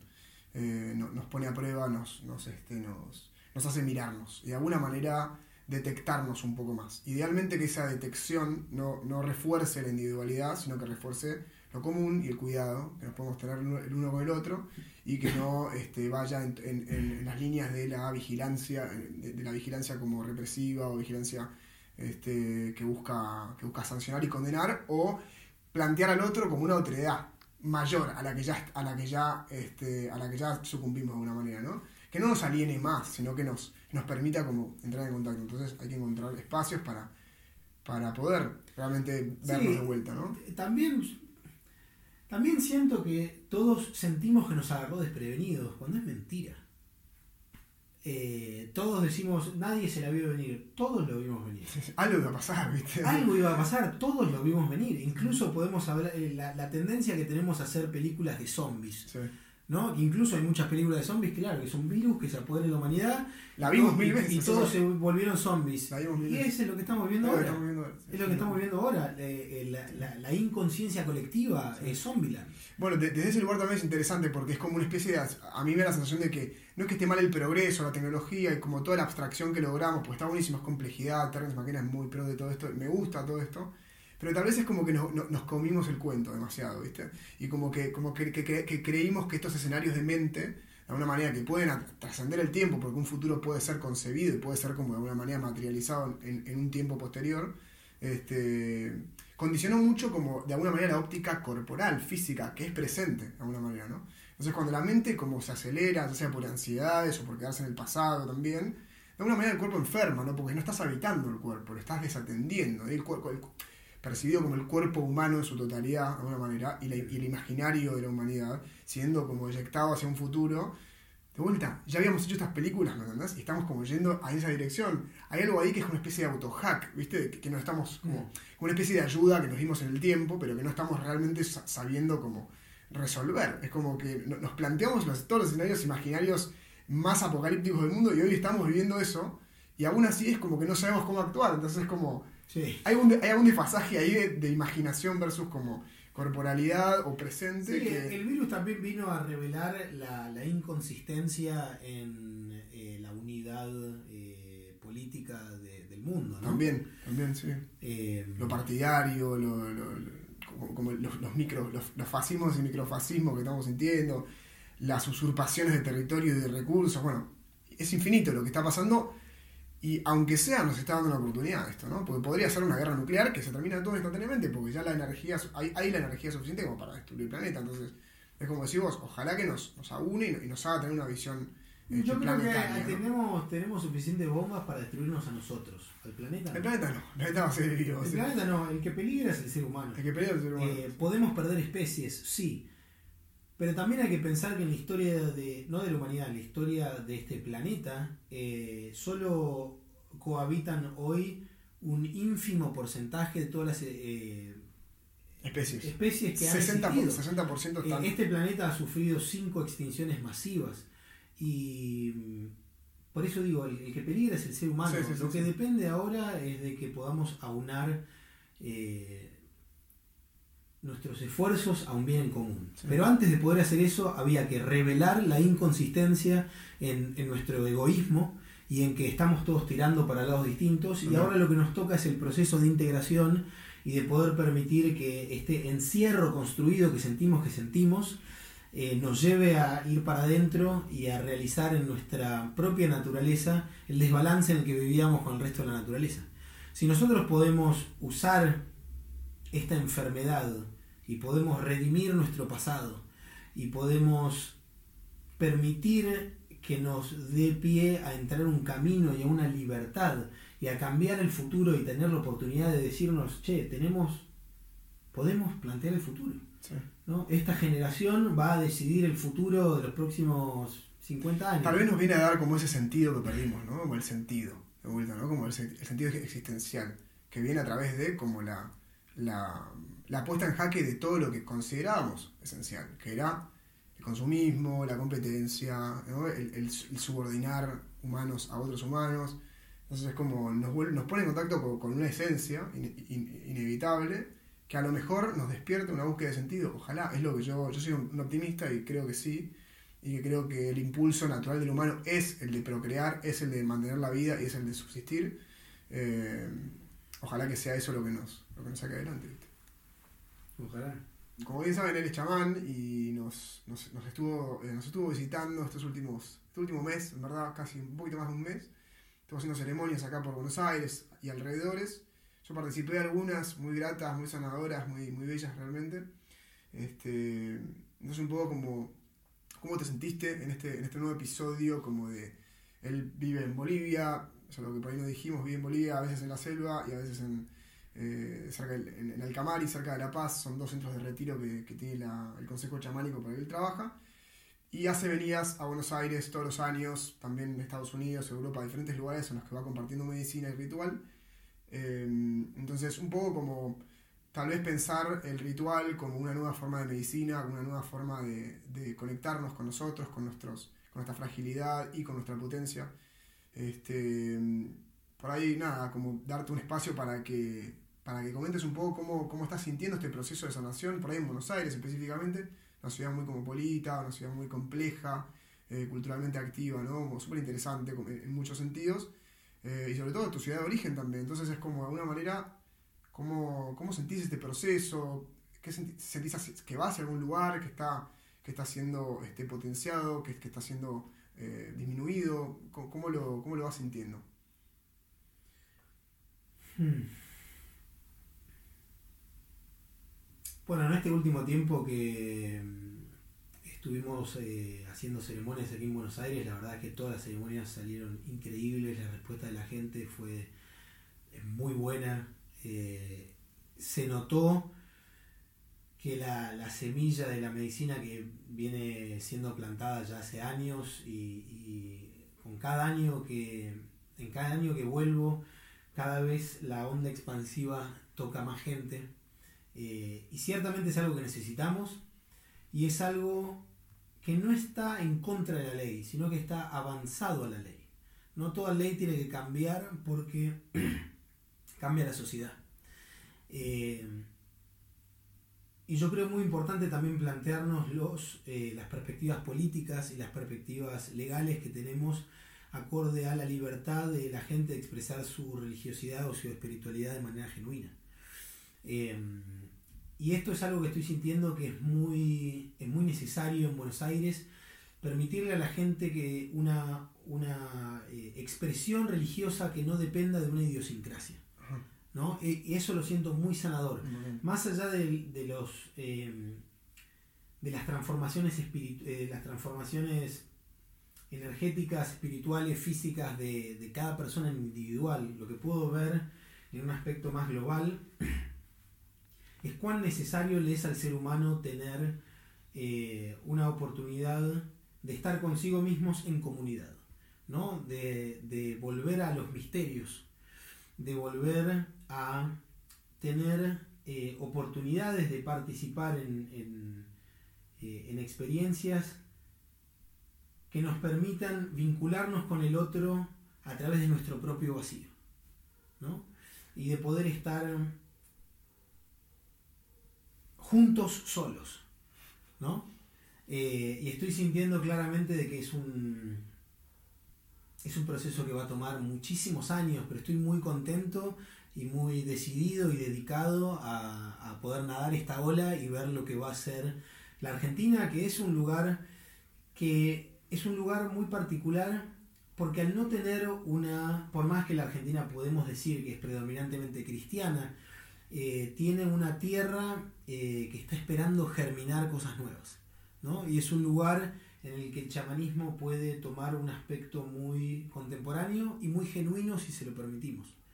¿no? Es una tierra eh, fértil en la que pueden aunarse diversas, diversas culturas y el mismo argentino al sentirse falto de raíces también es muy permeable a permitirse sentir eh, experiencias o raíces de otros. ¿no? Y esto lo siento en mi propia argentinidad también.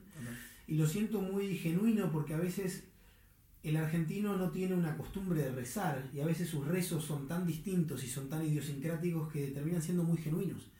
Y está muy bueno poder permitirnos esta mm, oportunidad de ser totalmente nosotros y honestos con nuestra propia idiosincrasia, nuestra manera de hablar, etc.